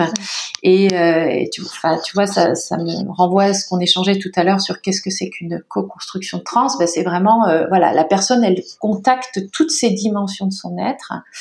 Et puis, elle est importante cette trans du sujet parce que dans cet état-là, eh ben, la personne, elle va avoir des compréhensions. Donc, il y a une dimension herméneutique, une dimension noétique de la transe où la personne va comprendre des choses, avoir des, des insights, passer par des compréhensions. Et puis, il y a une dimension cathartique. La transe, elle permet de lâcher des choses, de laisser le corps, parce que la transe est en fait un booster des capacités de, de résilience naturelle du corps. Dans cet état-là, la transe va avoir un effet cathartique en fait sur les mm. choses. Et puis, euh, je dirais aussi qu'il va y avoir un, un, effet imaginal. Alors, il faudra euh, définir ce mot qui est, qui est vraiment qu'on utilise nous beaucoup, mais qui est vraiment pas connu des gens. Mais en tout cas, pour le, le dire déjà, euh, ça va avoir un effet de, au niveau imaginal, c'est-à-dire au niveau de euh, des représentations symboliques, euh, et tout ça va avec de l'émotion et de l'énergie, de ce qui se joue dans le corps. Et la transe, ça va aussi, une fois que le processus cathartique a eu lieu, euh, la transe va permettre une redynamisation, en fait, je trouve, une réorientation, une redynamisation, une réharmonisation du de tout l'être, en fait, j'allais dire du psychisme, mais non, de, tout l'être, via l'activation spontanée euh, de l'imaginal, c'est-à-dire de, ce processus d'imagerie autonome, spontanée, qui va se, se lancer euh, pendant la séance d'hypnose. Mmh. Donc ça, c'est pour la transe du sujet, en fait. Oui, et on comprend mieux pourquoi ça nous intéresse sur des thématiques de transition, de changement, euh, de mmh blocage et de remise en mouvement, mmh forcément. Mm, mm. Et là, c'est vrai qu'on a introduit le sujet de, de la transe, justement du sujet. Alors c'est vrai que euh, j'ai utilisé le mot sujet euh, parce que c'est un des mots qu'on utilise pour euh, désigner l'accompagné. Oui. entre nous. Oui. Et, mais il existe une autre transe, hein, c'est la transe de la praticienne, de, de l'accompagnante. Oui, oui, oui, Et justement, j'ai envie de t'interroger sur toi. Quelle est, quelle est euh, cette transe en fait euh, de la praticienne pour toi? Comment tu la vis dans tes accompagnements? Alors, euh, la transe de la praticienne, elle est, elle est essentielle aussi. Et elle est différente de la transe de l'accompagné du, du sujet. Alors moi, je crois qu'on ne peut pas transmuter quelque chose si le, notre corps n'est pas en transe. Pour moi, c'est un, un, positionnement vraiment important dans mes séances que mon corps soit en transe. Et cette transe, la transe, on, on parle toujours d'état modifié de conscience, mais ce mot d'état est faux. C'est un processus euh, euh, sans cesse mouvant euh, de de, la conscience. Et la transe de l'accompagnant, c'est une transe qui va changer. Pour moi, la première transe, c'est la transe d'accueil, en fait.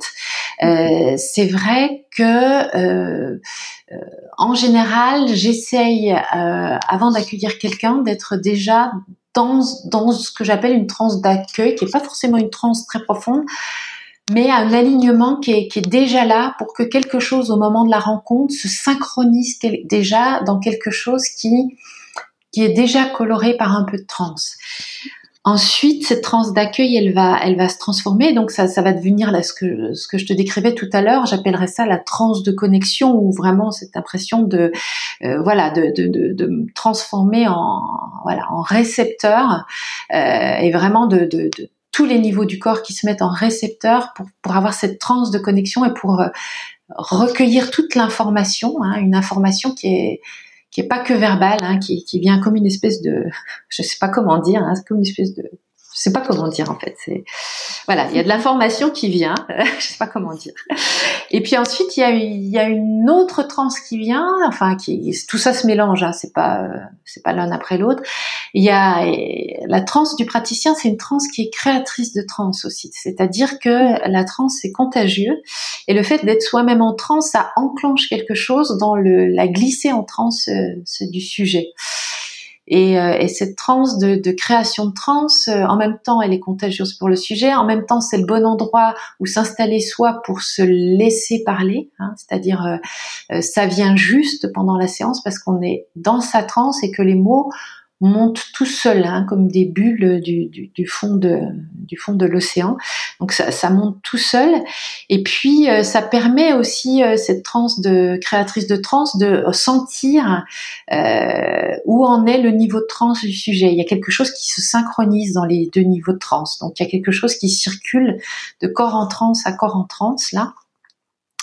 Je dirais que la transe du, de l'opérateur, c'est une transe cocon ou chrysalide aussi. Pour moi, ça doit être aussi une transe gardienne, c'est-à-dire on, une transe qui crée un espace, qui crée un cocon dans de sécurité dans lequel la personne elle va pouvoir laisser se faire euh, ce qui a besoin d'émerger en, en, elle. Et puis je dirais que la transe de l'opérateur, elle a aussi, euh, elle peut avoir aussi une autre, un, un autre dynamisme.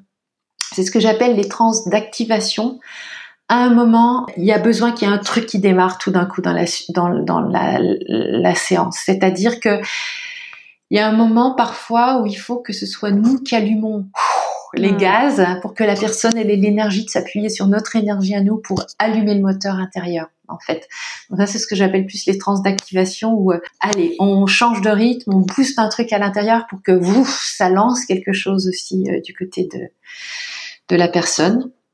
Et puis peut-être un dernier un dernier détail pour la transe du praticien. Enfin c'est pas un détail d'ailleurs, ce que j'appellerais l'encre, euh, un, mot que un mot que j'ai hérité de, de Pierre Alain Pérez, euh, le formateur qu'on évoquait euh, tout à l'heure. Si la personne part dans des états modifiés de conscience assez poussés, être là comme une encre, comme celle qui est là, qui reste dans le réel, et pour que cette sécurité soit là, pour que la personne puisse se laisser dériver et que nous, on soit bien ancrés, prêts à ramener le bateau au port. Et voilà. Et si cette ancre est solide, euh, eh ben, le bateau peut se laisser dériver. Ah, c'est génial. J'adore t'écouter parce que ça structure euh, vraiment les choses. C'est, en fait, je suis d'accord avec tout ce que tu partages. Et sauf que là, ça, je trouve que c'est euh, baigné de lumière et de clarté. Et je me dis, mais c'est exactement ça. C'est ça. On a, on a ces différents stades. Et tout ça fait euh, la puissance euh, de l'accompagnement en hypnose et c'est les caractéristiques qui font que bah, être hypnologue, c'est pas la même chose que notre forme d'accompagnement. Et en mmh. même temps, je suis sûre que si on interrogeait d'autres accompagnantes dans différentes pratiques, il y a des résonances. Oui, bien sûr. C'est obligé, c'est obligé. Bien sûr. Et on, et on voit que la transe, elle prend plusieurs formes. Et c'est vrai qu'on a parlé de la séance, euh, de ce contexte très particulier où on a la transe, voilà, de, de l'opératrice, euh, quand on accompagne, et aussi la transe du sujet, voilà, se laisser vivre. Souvent, c'est ce qu'on dit. Hein. Il n'y a rien à faire euh, en séance, il y a juste à laisser faire. C'est vraiment une mmh. invitation hein, qu'on donne souvent euh, à nos accompagnés. Et puis, il y a aussi toute la pratique de la transe de manière plus personnelle. Mmh. Est-ce que ça, ça te parle toi aussi? Alors oui, j'imagine, vu ton parcours et vu tout ce qu'on a déjà dit, mais c'est pour s'entendre encore plus parler euh, à ce sujet-là. Oui, oui, oui. Bah, et moi, je, je, je, je, je transe tout le temps. je, je, me suis entendue dire à, à, un moment, sous forme de private joke, euh, à quelqu'un, j'aimerais être une transeuse étoile. Ah, donc, euh, donc euh, oui, je, je transe tout le temps, bah, pour les raisons que je te disais tout à l'heure, à savoir mm. que c'est quand même c'est quand même euh, c'est quand même un état euh, assez merveilleux, assez étonnant, inconnu. Il se passe jamais la même chose et, euh, et en fait j'utilise vraiment mais quotidiennement et plein de vecteurs différents parce qu'il y a chaque support, enfin en tout cas pour moi, chaque support génère des trans différentes et, et, ces trans différentes, voilà, m'amènent des, des, connaissances différentes. je, je alors, les supports, pour, pour, pour le dire d'un mot, bah, c'est soit euh, parfois juste de l'immersion. Donc euh, euh, là, je, je, je, je m'immerge en, en, moi-même. Hein, je descends, voilà, je descends à l'intérieur de moi-même. Et là, et là, ça peut. Souvent, c'est des états très absorbés qui m'emmènent à ce que j'appelais tout à l'heure des, des niveaux abysses ou, ou, abyssaux, et qui sont des, des, des états très régénérants, je trouve. Euh, je me sers beaucoup de la musique, beaucoup de la musique. J'ai j'ai ma, ma playlist de tapis volant, j'appelle ça, c'est-à-dire vraiment les, les musiques qui euh, en deux deux euh, euh, m'emportent dans, dans dans des états de de conscience vraiment vraiment lointains. Donc voilà, donc ça c'est c'est des trans très émotionnelle, très vibrante, très très soulevante.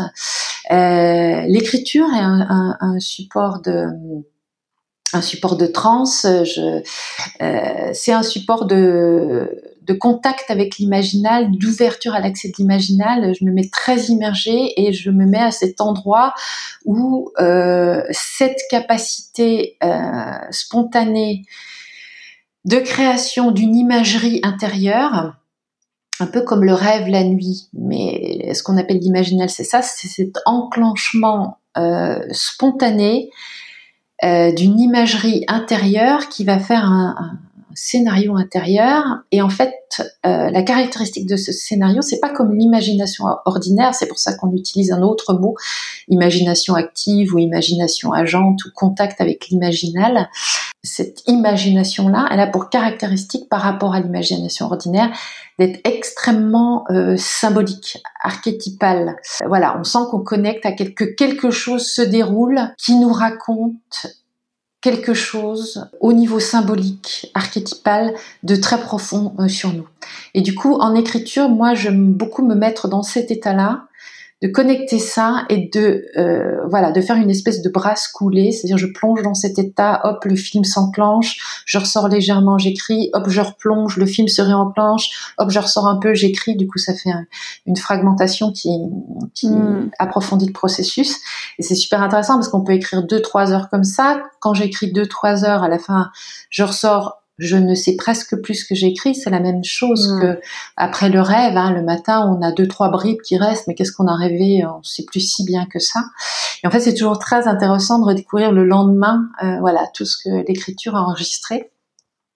Donc ça, c'est euh, voilà, ça c'est une autre type de transe que je que je pratique. Et puis je fais aussi beaucoup de trans euh, grâce à l'EFT. L'EFT, c'est l'Emotional Freedom Technique, euh, système de tapping. C'est un moyen que j'utilise pour me m'emmener dans des trans euh, assez assez poussées. Et puis eh ben, je vais faire des séances d'hypnose aussi parce que régulièrement, euh, j'éprouve le besoin d'aller mettre les doigts ou même d'aller mettre les deux bras euh, dans une prise à haut voltage et euh, justement dans cette co-création, voilà, de, de, de, continuer à, cultiver ça, à entraîner ça, à explorer ça, etc. Mmh. C'est intéressant parce que ça fait le lien avec une question que j'avais envie de te poser. En quoi ça a été important justement dans ta pratique de te faire accompagner et de continuer justement à mettre les doigts ou à mettre, comme tu dis, les, les deux bras dans la prise, voilà, de l'accompagnement, euh, mais pour toi? Ah, mais ça a été, euh, ça a été euh, essentiel. Ça a été essentiel pour tous les niveaux de moi, c'est-à-dire autant pour la, pour la Hélène de la vie privée que, que pour l'hypno. Pour la Hélène de la vie privée, c'est que euh, voilà, on est, on est des êtres humains et il y a des moments où on peut avoir des, des coups de mou et avoir un endroit où on, voilà, où on peut aller réfléchir, prendre du soutien, bouger des choses, etc. C'est vraiment essentiel. C'est un plaisir. Hein. Moi, je suis d'accord avec toi. C'est quand même, ça fait partie des plus belles choses, des plus beaux cadeaux que l'on peut se faire, du, des plus beaux investissements qu'on peut faire dans sa vie, euh, en soi-même. Donc euh, pour ça, et puis pour l'hypno, pour moi ça a été euh, essentiel. Je dirais même que pour moi, c'est le, ça a été le troisième temps de ma formation, si j'ose dire. C'est-à-dire que j'ai eu un premier temps de formation avant de devenir hypno, où là, j'ai attrapé tout un bagage euh, littéraire, euh, philosophique, euh, psychologique, avant d'acquérir le, bagage de l'hypnologue, du, praticien en hypnose. Donc ça, ça a été le deuxième bagage, celui du praticien en hypnose. Et le troisième bagage, ben, d'aller faire des séances avec un, un hypnologue de haut vol, dont je garderai pour moi le nom car j'aurais l'impression de, dévoiler un, lieu d'ultra intimité parce qu'un lieu de, travail personnel, je trouve que c'est un lieu mm. d'ultra intimité. Je rends un, hommage infini, une gratitude infinie et beaucoup d'estime et d'admiration. oui, d'aller faire ce travail avec un très grand vraiment un hypnologue hors pair, ben, j'ai l'impression d'avoir reçu en intraveineuse le troisième volet de ma formation. En fait, j'ai mmh. l'impression d'avoir reçu l'excellence en intraveineuse à ce moment-là. Mmh. Et vraiment de comprendre des choses, d'apprendre des choses que je ne pouvais pas apprendre autrement. J'ai découvert une hypnose dont j'ignorais même qu'elle existait. J'ai découvert des états du corps, des choses qui pouvaient se passer, dont j'ignorais qu'ils existaient. Donc, je ne pouvais pas les transmettre puisque j'ignorais qu'ils existaient. Alors c'est rigolo parce que j'étais j'étais voilà juste euh, allée en me disant je vais faire une séance comme ça hein. et puis en fait euh, ça a été tellement fort que je suis rentrée dans ce que j'appelle un cycle de métamorphose enfin c'est ce que j'appelle maintenant rétro rétrospectivement parce que c'était pas ça l'idée de départ. Avant finalement je vendais du oui dire c'est-à-dire l'hypnose peut ci, l'hypnose peut ça, le corps fait ci, le corps fait ça, etc. Et maintenant, je ne vends plus de oui dire. Je sais ce que je propose à mes accompagnés, je l'ai vécu. Et je trouve que c'est vraiment la meilleure façon d'être aligné avec soi, c'est la meilleure façon d'apprendre. Puis, puis c'est vraiment, voilà, c'est vraiment un plaisir. Et puis on se doit, je trouve, on se doit, et pour soi et pour les autres, euh, bah, de ranger la maison, de tenir la maison en mhm. ordre, de tenir la maison propre. Et moi, je trouve qu'en fait, ces moments, euh, je dirais, la guérison est une élévation et l'élévation est une guérison. Hmm. Et en fait, je trouve que quand on travaille à soi, je, préfère même dire travailler à soi que travailler sur soi. Hmm. Quand on travaille à soi, euh, c'est quelque chose où euh, ce, cette dynamique qui est vraiment la dynamique euh, de tous les êtres vivants, hein, des plantes, euh, des animaux, euh, enfin cette dynamique de croissance en fait, on la cultive. Tout d'un coup, on la cultive un peu mieux. Donc cette dynamique ascensionnelle, cette dynamique de maturation, cette dynamique d'individuation, cette dynamique d'élargissement de soi, de passage à d'autres étapes de nous-mêmes et, idéalement à, des étapes plus plus riches, plus complètes, euh, plus denses humainement. Et, je reviens sur ce que tu as dit au sujet du cycle de métamorphose. Je sais que c'est une expression qui te tient à cœur. Oui. Qu'est-ce que c'est pour toi le cycle de métamorphose? Ah, alors le cycle de métamorphose, c'est l'expression qui m'est venue, euh, ben voilà, pour avoir fait euh, euh, peut-être une dizaine ou une douzaine de, séances suivies en hypnose. je me suis rendu compte qu'en fait, ben, j'étais plus la même personne. Enfin, j'exagère, hein, j'étais toujours la même personne, mais il y avait tellement de choses profondes qui avaient vraiment changé. ça m'a fait chausser les bottes de sept lieux en fait. Mmh. Quand on est euh, au bon moment, avec la bonne personne. Et ça, c'est pas une expression mince, le bon outil, mais vraiment, on chausse des bottes de cette lieu. En tout cas, moi, ça m'a fait chausser des bottes de, de cette lieu. Et, euh, et j'ai vraiment eu l'impression d'une métamorphose, c'est-à-dire de, de l'émergence de quelque chose de, de nouveau. Vraiment qu'il y a eu une, une, amplification, en fait, quelque chose euh, avec des nouveaux thèmes, vraiment un déplacement intérieur fort, oui. Hmm, hmm. Et est-ce que ça t'a changé euh, ta vision de l'accompagnement Par exemple, euh, c'est vrai que l'hypnose, euh, vraiment le, on va dire l'accompagnement avec cet outil qui est l'hypnose, on, on, le met plutôt dans la famille des thérapies brèves. Et on sait que thérapie brève, c'est classé, c'est un suivi en fait sur moins de deux ans. Mhm. Mais pour les personnes, hein, pour le public vraiment lambda qui est pas du tout, bah, on va dire, qui connaît pas du tout ce que c'est vraiment l'hypnose, c'est l'image de l'hypnose est plus vue comme quelque chose d'encore plus rapide. C'est vraiment euh, mmh. presque une séance, deux, mmh. trois séances vraiment grand maximum. Est-ce que justement toi d'avoir vécu de l'intérieur ce cycle en fait de métamorphose sur euh, bah, sur dix séances peut-être voir un peu plus, est-ce que ça t'a hum, changé ta vision de l'accompagnement euh, suivi sur le court, moyen, long terme? Alors oui, oui, ça l'a, ça l'a changé parce que comme tu dis, on est euh, même nous, hein, même nous on est, euh, on est quand même influencé par cette idée que l'hypnose, euh, une séance, deux, trois séances, pof, pof, c'est fait. Ce qui est possible. Mais je pense que si on veut euh, vraiment changer quelque chose, il y a un proverbe que j'aime bien, le temps oublie ce qui s'est fait sans lui. Et je pense que le temps, faire les choses dans le temps, ça fait des choses plus profondes cette question, on peut y répondre d'une façon différente. Les gens, ils viennent pas dans nos cabinets, ils viennent dans nos cabinets pour des choses différentes. Des fois, c'est juste qu'il y a besoin de, pour utiliser une image, de, de remettre un peu d'huile, un peu d'huile dans le dans le gond ou de voilà, de, de revisser un, un boulon. Euh, oui, alors j'ai un problème ponctuel à mon travail, euh, j'ai un stress quand je fais ça, ou bien euh, j'ai un problème ponctuel dans ma relation. Et, voilà, deux, trois séances, ça peut être fait. Après, euh, il y a des problématiques qui sont, on sent qu'elles sont plus profondes. Euh, oui, bah, j'ai une séparation, puis j'ai du mal à m'en remettre. Euh, j'ai un deuil, puis j'ai un mal à m'en remettre. Il y a eu un trauma, voilà.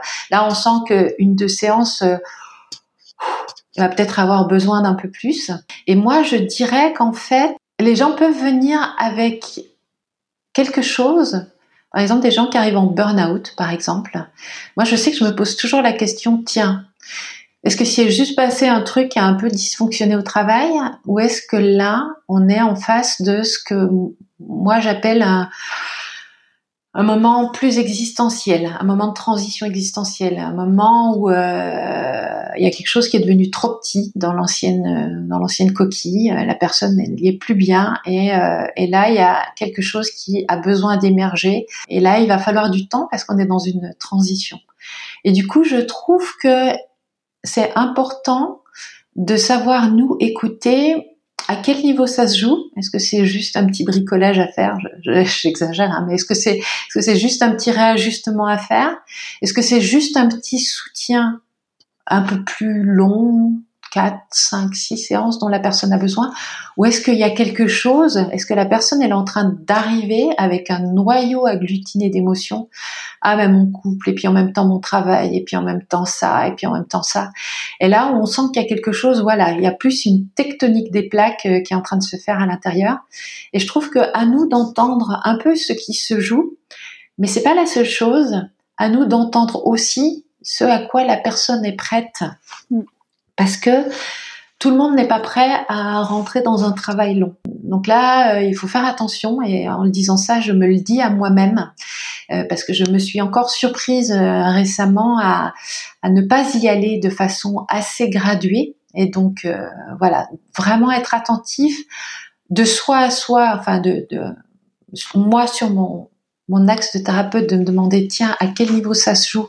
Est-ce que c'est du tout simple comportemental émotionnel? Est-ce que c'est du comportemental émotionnel un peu plus complexe ou est-ce que c'est du profondément existentiel? Donc sa première chose sur mon axe de moi moi et après être à l'écoute de euh, lui ou elle, elle, elle est prête à aller jusqu'où? En même temps, ouvrir ce champ pour la personne, parce que quand la personne arrive avec l'idée qu'en un coup de baguette magique, une séance, ça va être euh, résolu, ben oui, il faut bien ouvrir le champ de pensée de la personne sur réfléchissez au temps dont vous avez besoin, au temps dont vous avez besoin pour changer jusqu'à etc etc. Mais en même temps, euh, voilà, bien entendre à quel point la personne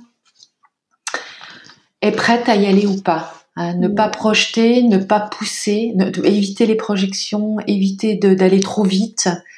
Et en plus, saupoudrer de tout l'apprentissage de la relation thérapeutique. Oui. Et saupoudrer aussi de tout l'apprentissage euh, lié à l'hypnose. Mm-hmm. C'est en plus c'est pour ça que notre métier, je trouve que vraiment avec l'hypnose n'est pas simple et qu'il faut quand même euh, avoir de l'expérience pour pouvoir trouver ses marques et justement euh, bah, se faire des points de soi à soi et arriver de plus en plus à, à aider la personne à se retrouver dans ce cadre particulier d'accompagnement parce qu'on n'est pas des euh, psychothérapeutes.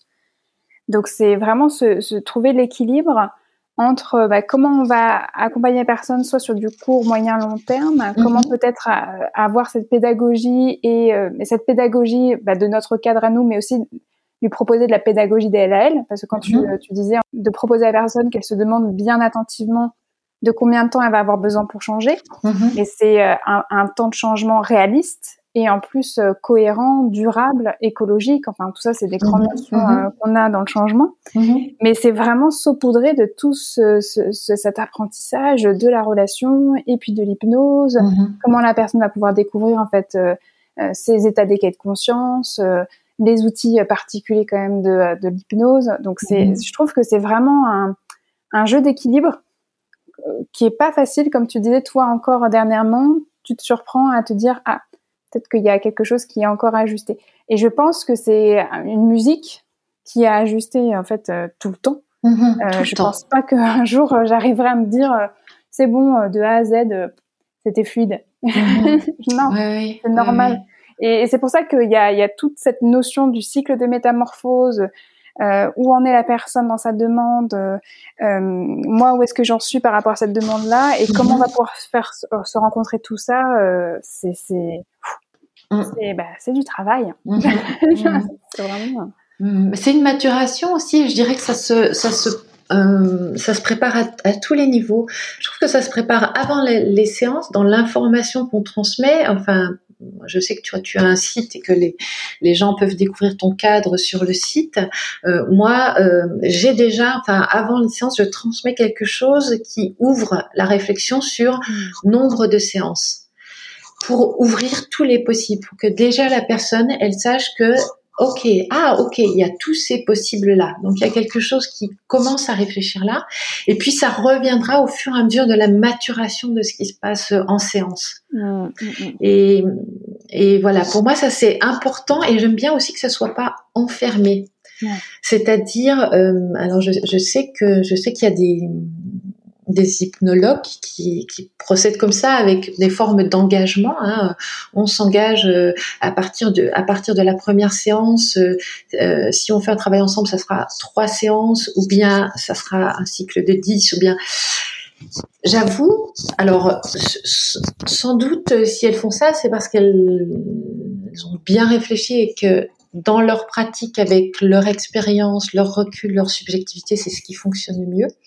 J'avoue que moi, sur mon axe à moi, euh, c'est pas quelque chose vers quoi j'ai envie d'aller parce que euh, je trouve qu'un processus, ça relève d'un processus de maturation et un processus de maturation, c'est pas devinable et j'aurais peur d'enfermer du vivant dans du mécanique. Plus me laisser porter, enfin laisser le lien thérapeutique, laisser le travail thérapeutique éclore, enfin euh, germer, s'épanouir et éclore au fur et à mesure de euh, de ce qui se dessine en chemin. En fait. Mmh, mmh, mmh. C'est vrai que moi je sais que sur mon site internet, comme tu l'as mentionné, euh, je marque hein, que pour moi l'accompagnement se fait sur minimum trois séances. Mais c'est pas un engagement que je demande de la part des mhm. personnes, c'est une information que je donne. C'est de par mon expérience, je pense que trois séances minimum, c'est quelque chose qui est intéressant à avoir. Oui, oui. Mais c'est vrai que euh, souvent, ce que je dis hein, au téléphone ou en intro, quand il y a des personnes qui me posent des questions, euh, ou même en introduction, euh, dans, dans, quand je pose mon cadre au tout début de l'accompagnement, mhm. je précise que c'est les personnes qui vont pouvoir en fait rythmer non seulement les rendez-vous, mais en mhm. plus le nombre de rendez-vous. Mhm. Mhm. C'est quelque chose c'est que je leur demande vraiment, en plus que c'est une pratique personnelle que je leur demande d'avoir, d'avoir un retour sur elles-mêmes pour sentir quand est-ce qu'elles ont besoin de revenir en séance et surtout quand et le nombre de fois, puisque souvent à la fin de la première séance, je propose à la personne qu'elle se donne une idée, comme ça, mhm. par l'intuition. À votre avis, euh, combien de séances vous allez avoir besoin pour pouvoir arriver à votre objectif? Mhm, mhm. C'est très intéressant parce que la plupart des personnes vont dire d'emblée, euh, oh bah je sais pas du tout. Mais il y a toujours une réponse intuitive quelque part. Alors qu'elle soit vraie ou fausse, c'est pas grave, mais ça donne une indication et la personne déjà ça lui permet de se positionner pour elle-même. Oui, oui, tout à fait, tout à fait, tout à fait. Et, et, et c'est vrai, enfin, quand on parlait de, la, de, de, ouvrir la réflexion avant le séance par euh, les documents sur le site ou par, euh, par moi, celui que, que, que j'envoie, c'est vraiment commencer à ouvrir tous les possibles, euh, c'est-à-dire avec cette idée que, ben oui, c'est plus on veut que ce soit bien stabilisé, c'est sûr que ça sera mieux stabilisé en, une de, en trois séances qu'en une séance. Mais j'avoue que je le pose plus sous forme de euh, et voilà tout ce qui est possible. parce que tel et tel et tel format, ça a tel et tel avantage. Maintenant, il y a une part de vous qui sait, comme tu dis, et faites-vous confiance. Hmm. Et, cette question n'est pas posée une fois pour toutes. Cette question, euh, voilà, revient en fait. Tout à fait. À présent, j'aimerais parler d'une autre thématique qui, je sais, te tient à cœur et tu en as un petit peu parlé hein, dans tes réponses aux questions précédentes, mais là, on va prendre le temps euh, de, poser euh, cette thématique-là, c'est celle des émotions. Ah oui. ben ouais, bah, c'est parce que il y a quelques instants, on parlait d'hygiène émotionnelle. Tu as mentionné que la transe par la musique te mettait dans de grandes et belles émotions. Mm-hmm. Et je sais aussi que professionnellement, entre guillemets, tu travailles beaucoup ta compréhension et ta connaissance des émotions. Oui. En quoi c'était important pour toi de mieux naviguer dans le monde des émotions? Ben parce que c'est vraiment euh, la matière avec laquelle euh, on travaille. Enfin, c'est ce que je dis à mes accompagnés. Vous savez, on, on travaille qu'avec le corps émotionnel. Et très vite au début de, des séances, presque tout de suite. Euh, j'invite les personnes à se mettre dans ce qu'on appelle, enfin ce que j'appelle le corps émotionnel, c'est-à-dire le, corps qui va euh, euh, de la gorge, de la gorge à notre assise en fait, hein, ce qui correspondrait au chakra, enfin à tout, tout, là où il y a les, les chakras. Non, il y en a deux autres dans la tête. Mais en tout cas, voilà, plutôt dans le corps émotionnel. Et euh, c'est vraiment important, c'est notre matière et je, je nous trouve sous-équipés. Euh, je me suis trouvée sous-équipée euh, à la fin de, de ma formation. Je disais d'aller chercher l'émotion, sentir les émotions, aider les émotions à se transformer, etc. Comment on va les chercher Comment ça fonctionne les émotions Est-ce que c'est pareil les émotions Est-ce que si on tombe sur de la culpabilité, on en fait la même chose que si on tombe sur la colère Si on tombe sur la colère, est-ce que c'est la même chose que si on tombe sur la tristesse ou la honte? Ou la jalousie ou que sais-je. Et en fait, cette expression, cette euh, comment dire, cette formation fine à qu'est-ce qu'on fait euh, avec euh, avec chaque émotion, ben on ne l'a jamais transmise en fait. Et, et du coup, moi, j'ai éprouvé le besoin vraiment en et on en a, déjà travaillé là ensemble, Elsa. Mais j'ai vraiment éprouvé le besoin de réfléchir toute seule et puis de confronter euh, cette réflexion-là avec celle d'autres praticiens euh, sur euh, comment fonctionnent les émotions de façon à alors moi il y a une phrase qui me tient à cœur que, j'avais trouvée dans, dans le livre de Philippe Grauer je crois sur la psychologie relationnelle il dit tout notre travail le thérapeute, c'est de mener l'émotion à bon port. Et mener l'émotion à bon port, comment on fait ce, truc-là? On mène pas la honte à bon port de la même façon que la tristesse. Enfin, par exemple, je suis plus à l'aise pour mener la tristesse à bon port la colère, c'est pas la même chose. La colère, euh, il va y avoir plein de choses à investiguer sur qu'est-ce qui se joue dans la colère. C'est une émotion secondaire. Qu'est-ce que c'est les autres émotions qu'elle cache? Que cette émotion-là, elle arrive à un moment parce qu'elle est légitime ou parce qu'elle n'est pas légitime, qu'elle provient d'une altération euh, du jugement de la personne? C'est des choses fines. Ça va pas être la même chose d'accompagner quelqu'un qui arrive en ayant une honte. La honte, euh, c'est quelque chose qui atteint très profondément l'individu. Comme je suis, ce n'est pas bien. Cette émotion-là, comment tu l'emmènes à bon port? Cette émotion qui est si coûteuse psychiquement pour l'individu qui n'assume pas une partie de lui et qui l'assumera peut-être très difficilement parce que je sais pas, il y a une difformité physique ou euh, ou euh, quelque chose qui est vraiment, euh, enfin voilà, il peut y avoir des, des hontes plus ou moins plus ou moins profondes. Mais voilà, tu, c'est pas la même chose qu'une culpabilité. Euh, culpabilité, c'est pas comme je suis, c'est j'ai fait quelque chose de mal. Alors j'ai cette émotion de culpabilité qui m'alerte sur le fait que je ne suis pas alignée avec moi-même. Alors est-ce que je suis vraiment pas alignée avec moi-même ou est-ce que je je suis pas alignée avec toutes les parties de moi-même. Hein.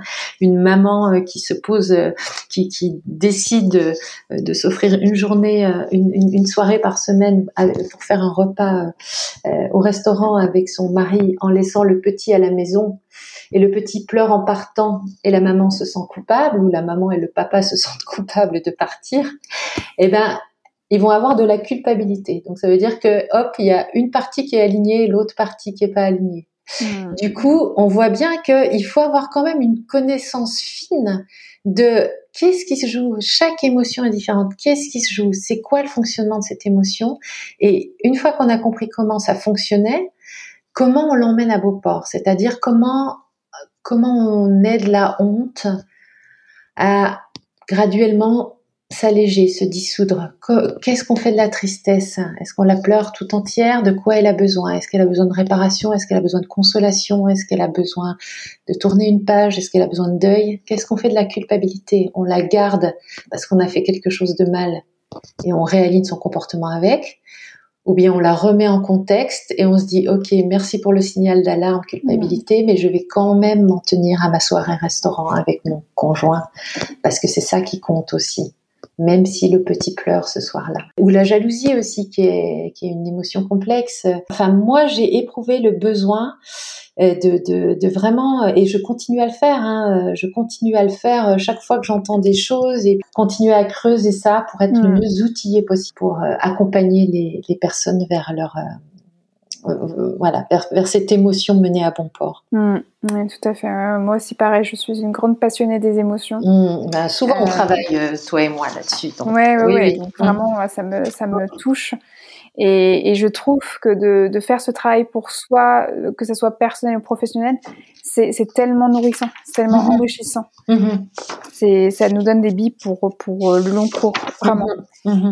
Et, euh, et, on parlait même d'hygiène émotionnelle tout à l'heure euh, dans le fait d'être de, de, se faire accompagner. Et je pense que mieux comprendre aussi les émotions, ça fait partie d'une hygiène euh, émotionnelle de base pour soi-même, pour les autres. Et, et en plus, c'est en lien directement avec ce que tu disais euh, concernant le corps, le corps émotionnel.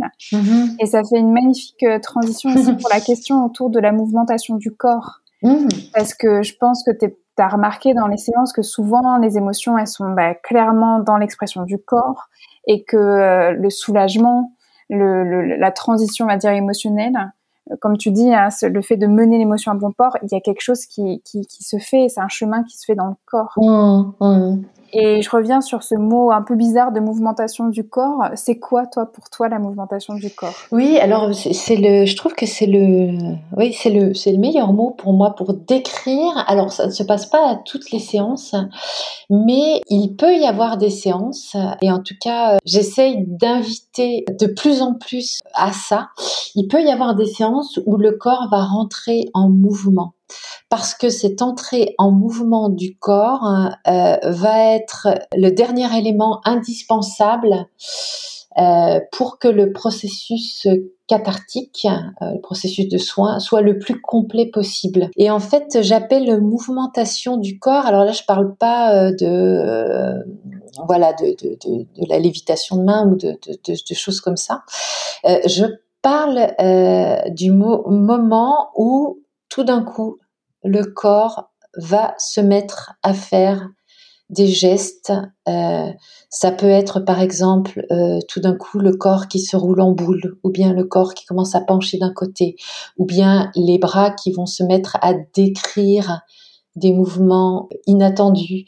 Ou bien je pense à une, une séance euh, récemment où quelqu'un tout d'un coup s'est mis à secouer comme ça la tête de droite à gauche, un peu comme si euh, sa tête écrivait quelque chose en fait, comme si euh, voilà quelque chose se hmm. faisait comme ça. Ou tout d'un coup euh, le corps qui se met à se secouer de grelottement. Tout d'un coup, comme si le corps se mettait à grelotter pour, dans le grelottement, lâcher des trucs un peu, des, des, mémoires, des mémoires émotionnelles, un peu comme dans le, shaking balinais par exemple. Bah, pour reprendre cette métaphore de tout à l'heure, euh, moi la vision que j'ai de notre être, c'est que euh, c'est qu'on est un ensemble, comme un ensemble d'instruments de musique. La nature a mis en nous différents instruments, l'imagination, euh, le corps émotionnel, le corps physique, le corps énergétique, le corps perceptif aussi. Et en fait, euh, cette grande intelligence du corps, parce que pour moi c'est la grande intelligence, euh, notre corps-être, la grande intelligence, cette intelligence résiliente, elle sait comment faire jouer les instruments, ces différents instruments les uns après les autres, pour conduire le processus de résilience à bon port par une chronologie absolument indévinable euh, de, du sujet ou, euh, ou, de, de, nous euh, accompagnants. Et c'est l'image qui me vient, c'est comme un ensemble de free jazz. Tu sais, dans le free jazz, mmh. ils se donnent pas le mot, mais tous les tous les instruments jouent de concert, et tout d'un coup, il y en a un qui va se mettre à à passer devant et à jouer plus fort que les autres. Et puis, tout d'un coup, ça va être un autre qui va prendre le relais, etc. Et je trouve que les séances sont plus complètes quand on n'oublie pas euh, dans cet ensemble de free jazz euh, de rappeler au corps qu'il peut passer devant et se mettre à bouger. Et on voit vraiment, en fait, soit quand on a vécu ça comme sujet, soit quand on accompagne ça en séance, on voit vraiment dans ces gestes euh, inattendus, que étranges, que le corps peut se mettre à faire. On voit que les gestes doivent absolument être faits qu'ils ont une évidence, même si nous, on comprend pas du tout ce qui se passe, ni nous, ni la personne. Parfois, la personne peut avoir une impression hein, de, ce qui se passe. Quand je te disais tout à l'heure, euh, je me rappelle de, cet homme dont la tête bougeait de, droite à gauche, il m'a dit, c'est comme si, c'est comme si je réécrivais quelque chose à l'intérieur. Mmh. Donc, on, on, a une espèce de, de comment dire de, sensation ou de compréhension symbolique ou de compréhension que quelque chose symboliquement est en train de faire. Parfois on comprend, parfois on a un début d'idée du, du, du, symbole, parfois on n'a pas du tout d'idée, parfois on dit juste mais qu'est-ce que le corps fait? Mais on voit que le corps fait quelque chose qui semble évident, qui a eu besoin d'être rajouté au processus d'imagination, au processus de métabolisation euh, des émotions, qui a eu besoin d'être ajouté euh, aux compréhensions mentales. Et le travail n'aurait pas été complet sans ça. Hmm. Donc en fait, c'est vrai que dans mon ce qu'on appelle nous hypno le discours préhypnotique, c'est-à-dire euh, la façon dont on, on, donne des jalons de séance pour pour son déroulement.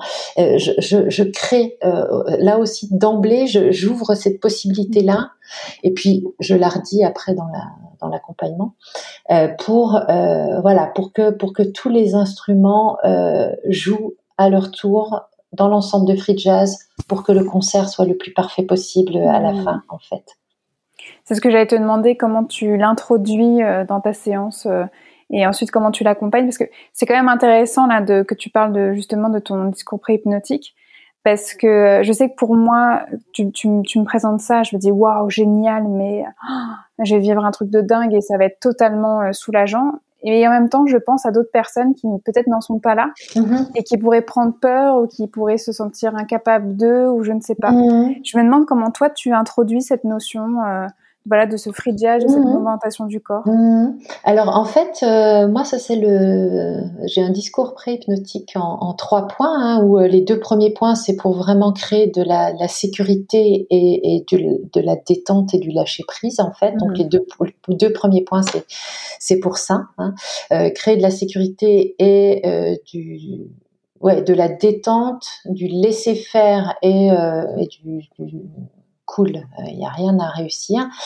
Et euh, le troisième point, c'est ça. Je termine en disant quelque chose comme, euh, vous savez, euh, il se peut, pour que le travail soit complet, que le corps ait besoin de se mettre en mouvement. Hmm. Laissez faire, laissez se faire vous allez, euh, il y aura des compréhensions intellectuelles, il y aura des choses qui vont bouger au niveau émotionnel, émotionnel, vous allez avoir des images qui vont passer, mais il se peut que pour que le processus soit plus global, votre corps ait besoin de passer par des mouvements. Hmm. Laissez faire, accueillez, laissez faire, rien à forcer, rien à rien à résister, vous n'êtes pas là pour me faire plaisir. Ça, c'est trois euh, bouts de citation euh, que je rends à César puisque je les ai euh, importés de, de, Jordan Verro. Je les trouve vraiment très très bien. Mais voilà. Et, et, en fait, ça, ça pose pas de problème.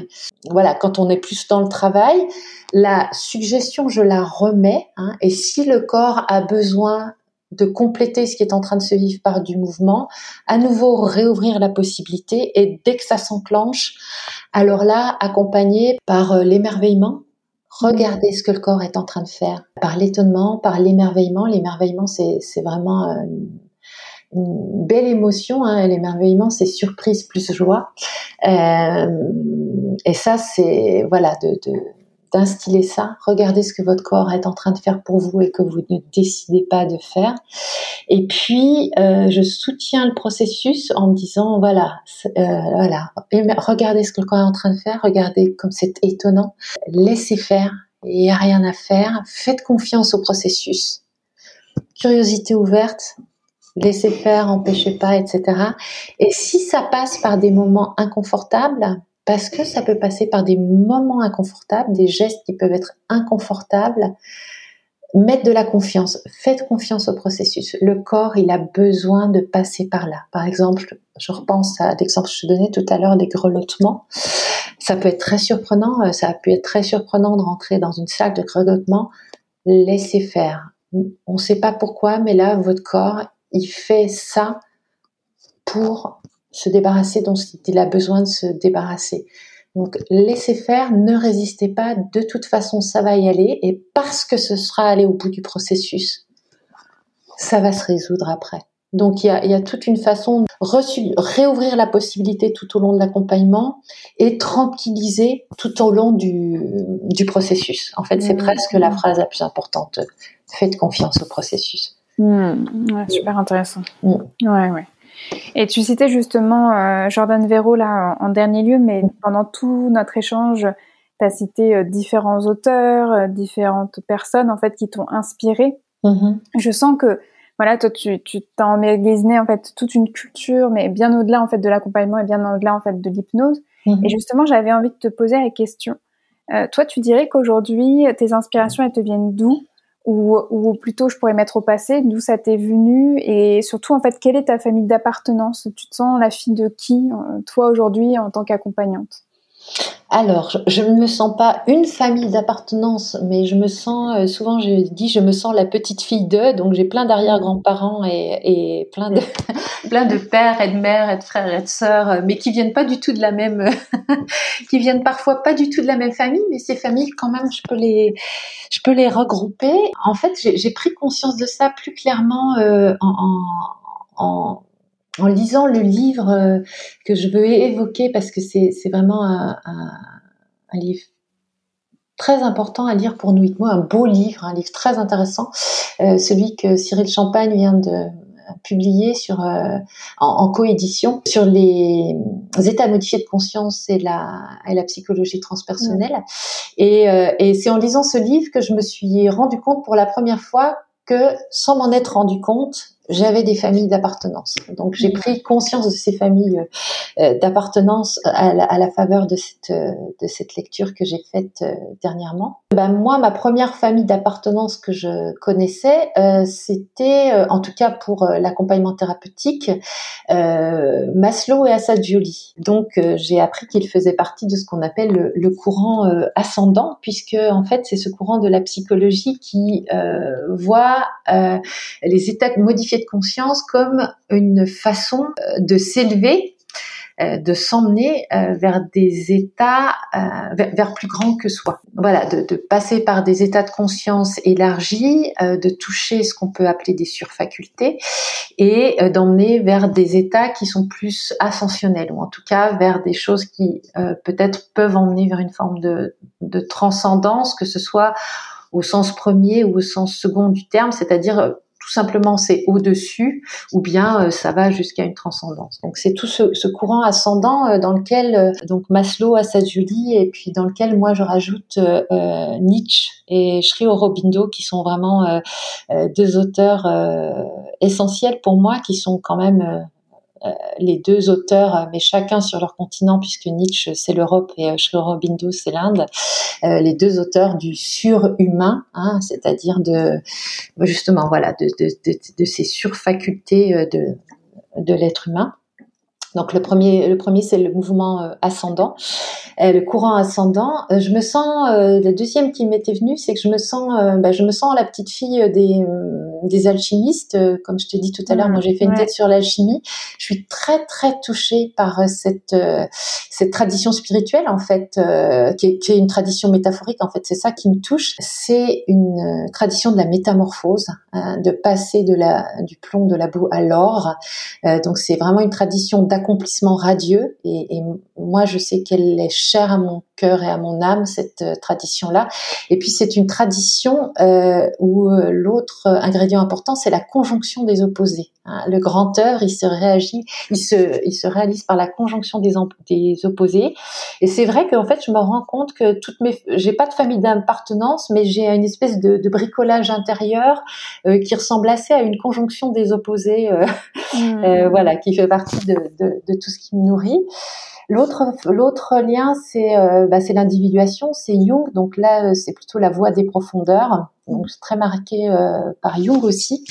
Il y a une très très forte imprégnation de ma pensée par euh, toute euh, la pensée ancienne chinoise taoïste, euh, qui pour moi est, qui est très très proche de l'hypnose en fait. Hein, se, se, confier au mouvement, le non-agir, l'agir céleste comme il dit, c'est-à-dire faire confiance au processus, la saisonnalité de notre être, le fait que notre vie, ben ça puisse être lu comme des saisons et de toute façon euh, euh, nos émotions, nos humeurs, c'est il y a toujours une espèce de climatologie, de saisonnalité, la euh, la confiance dans les transformations silencieuses, l'art, le vivre comme art de la régulation. Donc effectivement, la pensée chinoise taoïste, c'est quelque chose qui m'imprègne énormément. Et, voilà, je dirais. Ah oui, puis j'ai découvert euh, à la faveur du livre de Cyril quelque chose que je ne connaissais pas et qui, j'avoue, a énormément euh, retenu mon attention. Et je crois que je vais euh, creuser dans cette direction-là. Il y a un des courants du transpersonnel qui s'appelle le, virage participatif, mmh.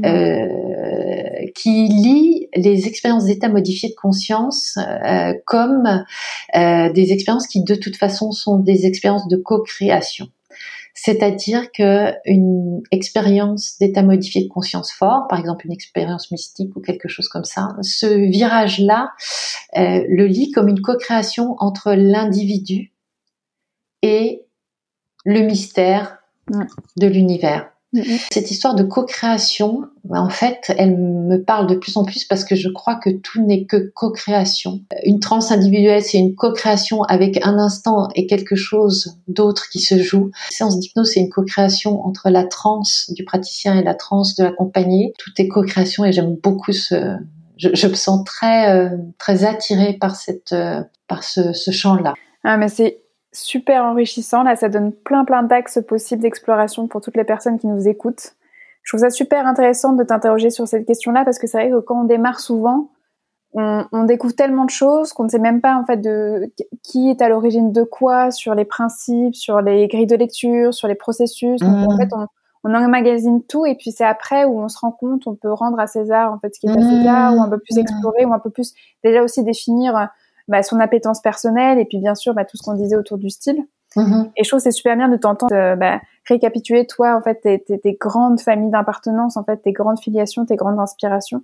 Mm-hmm. Euh, et ça donne vraiment quelque chose de cohérent et puis en même temps euh, très ouvert et là vraiment allez-y. Mm-hmm. de toute manière, comme d'habitude, moi je mettrai les, des liens et toutes les ressources mentionnées dans la description de l'épisode pour que tout le monde puisse explorer autant qu'il veut. et, justement, on arrive à la fin euh, de cet épisode, on va, on va la préparer tranquillement. Et, on arrive à ce moment des questions rituelles de conclusion mm-hmm. d'accompagnante. Et j'ai vraiment envie de t'entendre sur cette question qui est autour du fait de prendre soin de soi. Comment mm. toi tu fais, Hélène, pour prendre soin de toi ou comment tu as appris à prendre soin de toi? Euh, alors, euh, je sais pas comment j'ai appris, mais je sais comment je prends soin de moi. Alors, il y a une, il y a une façon hebdomadaire d'en prendre soin, puis il y a une façon annuelle d'en prendre soin. Euh, la façon euh, d'en prendre soin dans la semaine, c'est que moi, j'ai absolument besoin euh, de bulles de solitude, de repli sur la vie intérieure. Donc, je me mets dans ma bulle, dans ma bulle d'écriture, dans ma bulle de transe, et, et ça, c'est vraiment très très important comme façon de, de me ressourcer. Et en fait, prendre soin, c'est tâcher d'équilibrer ça. Et euh, j'avoue que je j'ai encore pas réussi à équilibrer ça autant que je le souhaiterais.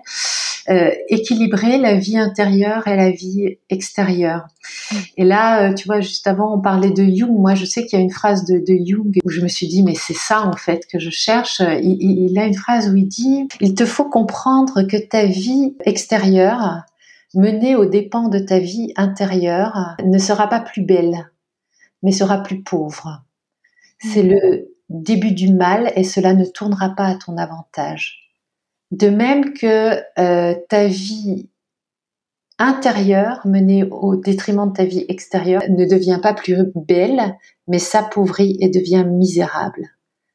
L'équilibre trouve le chemin. Et prendre soin de moi, euh, je pense que c'est d'équilibrer ces deux dimensions. Mm.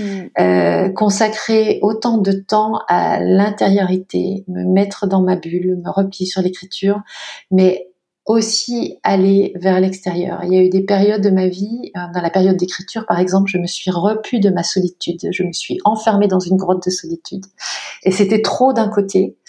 Quand j'ai lancé mon activité d'hypno, et encore maintenant, je suis beaucoup dans la vie extérieure parce qu'il faut que ça tourne et je sens que je suis à la recherche de quelque chose qui veut apprendre euh, quelque chose. Et là, je rejoins les taoïstes hein, euh, dans un, un, art de la régulation, c'est-à-dire une espèce de valse très fluide qui fait que l'un ressource l'autre et l'autre passe à l'un pour vraiment trouver ce, trouver mmh. cet équilibre. Et je te parlais d'un moment euh, où je prends soin aussi, qui est pour moi un moment de prendre soin. Une fois par an, aller faire un voyage dans un étranger euh, lointain.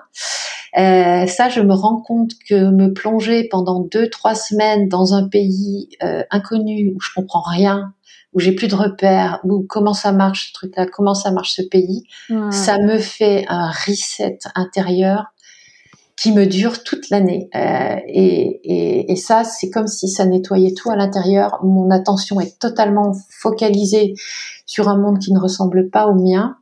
Et c'est très rigolo parce que chaque fois, je reviens de ces voyages sans avoir pris une seconde pour réfléchir à ma vie, mais quand je reviens, tout a été réfléchi, tout a été réfléchi en fond de tâche et toutes les, tout s'est réorganisé euh, par ordre d'importance. Donc ça, ça fait partie des deux façons, oui. oui, oui. Et, et, comment tu as fait ces derniers temps avec tout ce qui se passe euh, bah, Ces derniers temps, j'ai fait 100, en fait. tu, as dû apprendre une autre manière. Voilà, voilà, voilà.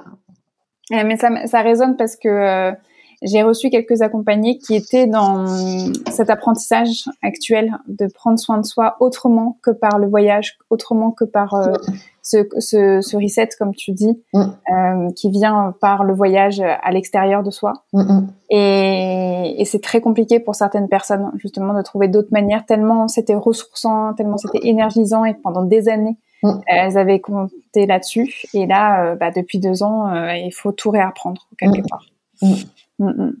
Et si tu pouvais revenir au tout, tout, tout début de ta pratique, quel est le conseil que tu donnerais euh, Fais confiance au processus. C'est, ouais, fais confiance au processus. Euh, ça va dans le bon sens, même si tu sais pas trop où ça va. Euh, le savoir va s'agglutiner dans le bon sens même si c'est par des méandres et des chemins sinueux, comme ça c'est toujours fait. Euh, chaque le chemin va se dessiner pas après pas. Je me rends compte vraiment que dès que j'ai fini d'apprendre un truc, je me dis ah ouais tiens c'est ça le truc dont j'ai besoin. Ah puis maintenant c'est ça dont j'ai besoin. Donc ça fait un peu un truc qui fait des méandres comme comme souvent chez moi, mais le le savoir s'agglutine comme ça et je pense de la façon la plus productive pour moi. Fais confiance au processus. Et mmh. puis rappelle-toi que ça démarre toujours lentement, puis qu'à un moment ça se met à foncer et ça va y aller quoi. voilà. Quand tu dis que ça démarre toujours lentement, c'est que c'est d'expérience personnelle, oui.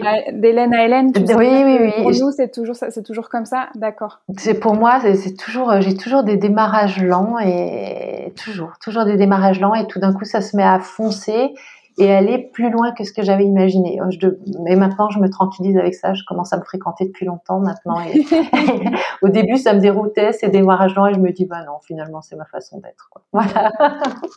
et je reviens même sur ce que tu disais avec le savoir qui s'agglutine. Mm-hmm. Euh, c'est super aussi que tu puisses te tranquilliser par rapport à ça, te dire, bah oui, en fait, c'est un pas après l'autre, et puis euh, tu passes comme mm-hmm. ça, tu navigues de l'un après l'autre, parce qu'il y a certaines personnes, ça les euh, ça les terrifie. Elles ont l'impression d'être inconstantes, elles ont l'impression d'être des girouettes et qu'il il n'y a aucune cohérence là-dedans et ça, les, mhm. ça les intranquillise plus qu'autre chose. Mhm. Alors là, je sens que toi, pareil, tu te dis, euh, de toute façon, c'est comme ça. pour moi. Bah, surtout, j'ai beaucoup plus confiance dans cette façon d'agglutiner le savoir que dans la voie tracée. Parce que, parce que je pense que le savoir, il n'a pas été rassemblé tout au même endroit dans une école. Je pense qu'à un moment, on va avoir besoin d'aller faire ce cycle de formation, puis que tout d'un coup, il va falloir aller ce livre, chercher ce livre-là, et puis que tout d'un coup, tiens, ça peut être intéressant d'aller passer euh, une semaine ou faire du travail perso avec une autre pratique, et puis tiens, tout d'un coup, on va rajouter quelque chose. Et là, euh, tu vois, on l'a, évoqué dans cette émission. Moi, je trouve qu'on a un art, euh, l'hypnose, c'est un art thérapeutique total, de l'être total corps, émotion, intellect, euh, corps perceptif, etc. Euh, ben, ben ces, différents instruments de musique, euh, on a besoin d'aller bosser dans différentes écoles. Et, du coup, ben voilà, à chaque pas, nous fait découvrir ah bah tiens, cet instrument de musique là, j'en joue encore pas suffisamment bien. Je vais aller, je vais aller faire quelques gammes de ce côté-là. oui, tout à fait. Et quel est l'élément qui a été déterminant pour toi pour devenir l'accompagnante que tu es aujourd'hui hum, Tu veux dire l'élément, euh, l'élément intérieur, extérieur? Je fais exprès de faire le ah. plus large possible. Même ma, vraie question, c'est même pas élément, c'est truc. Quel est le, truc, qui a été déterminant pour toi pour devenir l'accompagnante que tu es aujourd'hui? Donc tu vois, c'est vraiment pour euh, te laisser voir ce qui vient alors un élément intérieur, un élément extérieur. Euh, euh, l'élément extérieur, le premier qui m'est venu, c'est euh, c'est vraiment d'aller faire un travail au long cours en hypnose avec ce thérapeute d'exception. Ça, je pense que ça a transformé euh, ça, ça m'a fait faire un bond et ça a transformé euh, ma pratique mm. et, et, la personne que je suis et l'hypno que je suis. Donc ça, ça a été décisif, ça a été initiatique. Mm. Donc ça, c'est pour euh, l'élément extérieur. Et là encore, gratitude, gratitude, gratitude. Et hum, l'élément intérieur, je dirais que c'est l'enthousiasme en fait. C'est mon, mmh. c'est mon mauvais défaut ou ma belle qualité, je ne sais pas comment dire, d'enthousiasme. J'aime bien ce mot parce que enthousiasme, ça vient de entheos, avoir le Dieu en soi. Bah, c'est contagieux en fait l'enthousiasme et je me rends compte que dans ma pratique, ce penchant qui parfois peut être un peu trop, hein, comme tous nos penchants, euh, ce, ce penchant d'enthousiasme, cette, cette nature enthousiaste, elle est elle est contagieuse aussi et qu'elle est, elle peut être boostante en fait pour les gens. Hmm. Donc, euh, ouais, je dirais ça. Ok. Et si tu avais une ressource à conseiller à des hypnos ou à des accompagnantes dans le mieux-être, ça serait quoi? Que ce soit un livre, un film, une émission, un podcast, un site internet, euh, une ressource? Oh, alors là, il y en a plein. Euh, plein, plein, plein. Alors, je vais dire ce qui vient à l'instant T. Euh, ben, j'ai envie de, ben, j'ai envie pour un livre de renvoyer euh, à Bachelard, qui est génial à lire pour les hypnos, mais euh, mais c'est c'est une mine euh, pour pour les images, pour les métaphores, etc. Et je trouve que c'est quand même lui qui a écrit ce qui pour moi est la plus belle phrase décrivant euh, l'hypnose, en, l'occurrence euh, dans l'hypnose la futurisation. ce que permet l'hypnose, alors Bachelard il dit ça, il dit expérimenter la puissance de l'imagination, expérimenter la toute-puissance de la sublimation imaginée, voulue, parachevée et démultipliée dans toutes ses correspondances. Et je trouve que cette phrase décrit admirablement ce qu'on fait, euh, ce qu'on fait en hypnose, de d'expérimenter la toute puissance de de, de l'accomplissement euh, imaginé. Donc ça, c'est la première chose. Donc euh, bah, Bachelard pour la beauté de ses textes et ses, textes sont soulevants. Il y a un beau film que j'ai vu il y a pas longtemps que j'ai envie de proposer, c'est Soul. C'est un dessin d'animation de Pixar qui est sorti, euh, que j'ai vu cet été et qui est extraordinaire, qui est vraiment à voir et qui pour moi, je me dis waouh, si les petits sont biberonnés à ça maintenant, bah ça va être bien. Parce que voilà, c'est qu'est-ce qu'on fait de son trajet d'âme sur la terre, donc ça c'est très très bien. Et, et ensuite, bah écoute, j'ai envie de d'évoquer des, des podcasts, trois podcasts qui pour moi sont des podcasts ressources. Le podcast Émotion que je trouve vraiment très intéressant sur les émotions. Le podcast Change ma vie.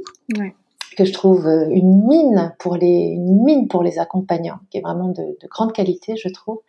Et puis, écoute, euh, Elsa, euh, j'ai envie de j'ai envie d'évoquer ton podcast, pas pas par flatterie, mais parce que vraiment, vraiment, je le pense. Je trouve que tu as et, et c'est important pour moi de le dire. parce que là, je crois qu'il y a quelque chose que j'ai envie de faire entendre. Je trouve magnifique que tu aies euh, créé un champ qui n'existait pas, euh, qui crée un espace pour la parole du féminin et la parole de, de l'accompagnement euh, par le féminin. Et je trouve que c'est bien parce que, en tout cas, alors peut-être c'est moins vrai pour la psychologie, mais en tout cas dans notre monde des hypnos, euh, euh, la parole pour l'instant est très masculine. Et comme je suis un être qui aime l'équilibre, je trouve ça très très beau que euh, bah, quelque chose puisse commencer à s'équilibrer et peut-être que le passage par l'équilibre passe par la création d'un espace pour la parole du féminin. Et euh, parce que euh, pour écouter, euh, pour avoir écouté presque toutes, presque toutes tes interviewées, à chaque fois j'ai entendu des pensées, des façons d'accompagner, des qualités de présence, des, des, qualités de délicatesse, des mots que je n'avais jamais entendus dans les paroles dans, la bouche des voilà hypnologues qu'on entend euh, s'exprimer dans notre profession. Et je trouve que c'est bien que cette autre, ces autres paroles puissent exister aussi, euh, de façon à ce que euh, on soit nourri par ces deux énergies-là. Je pense que nous-mêmes, à l'intérieur de nous, on doit équilibrer euh, notre féminin et notre masculin. Je trouve que créer euh, cet équilibre tempéré, que voilà, créer cette cette régulation, cette, cette complétude, ce, ce, nourrissement réciproque par ces deux énergies-là, par ces, ces, deux façons d'être au monde-là, euh, c'est bien. Donc euh, merci à toi pour euh, pour cet espace de parole de, du féminin, voilà, ah, de l'accompagnement au féminin, voilà.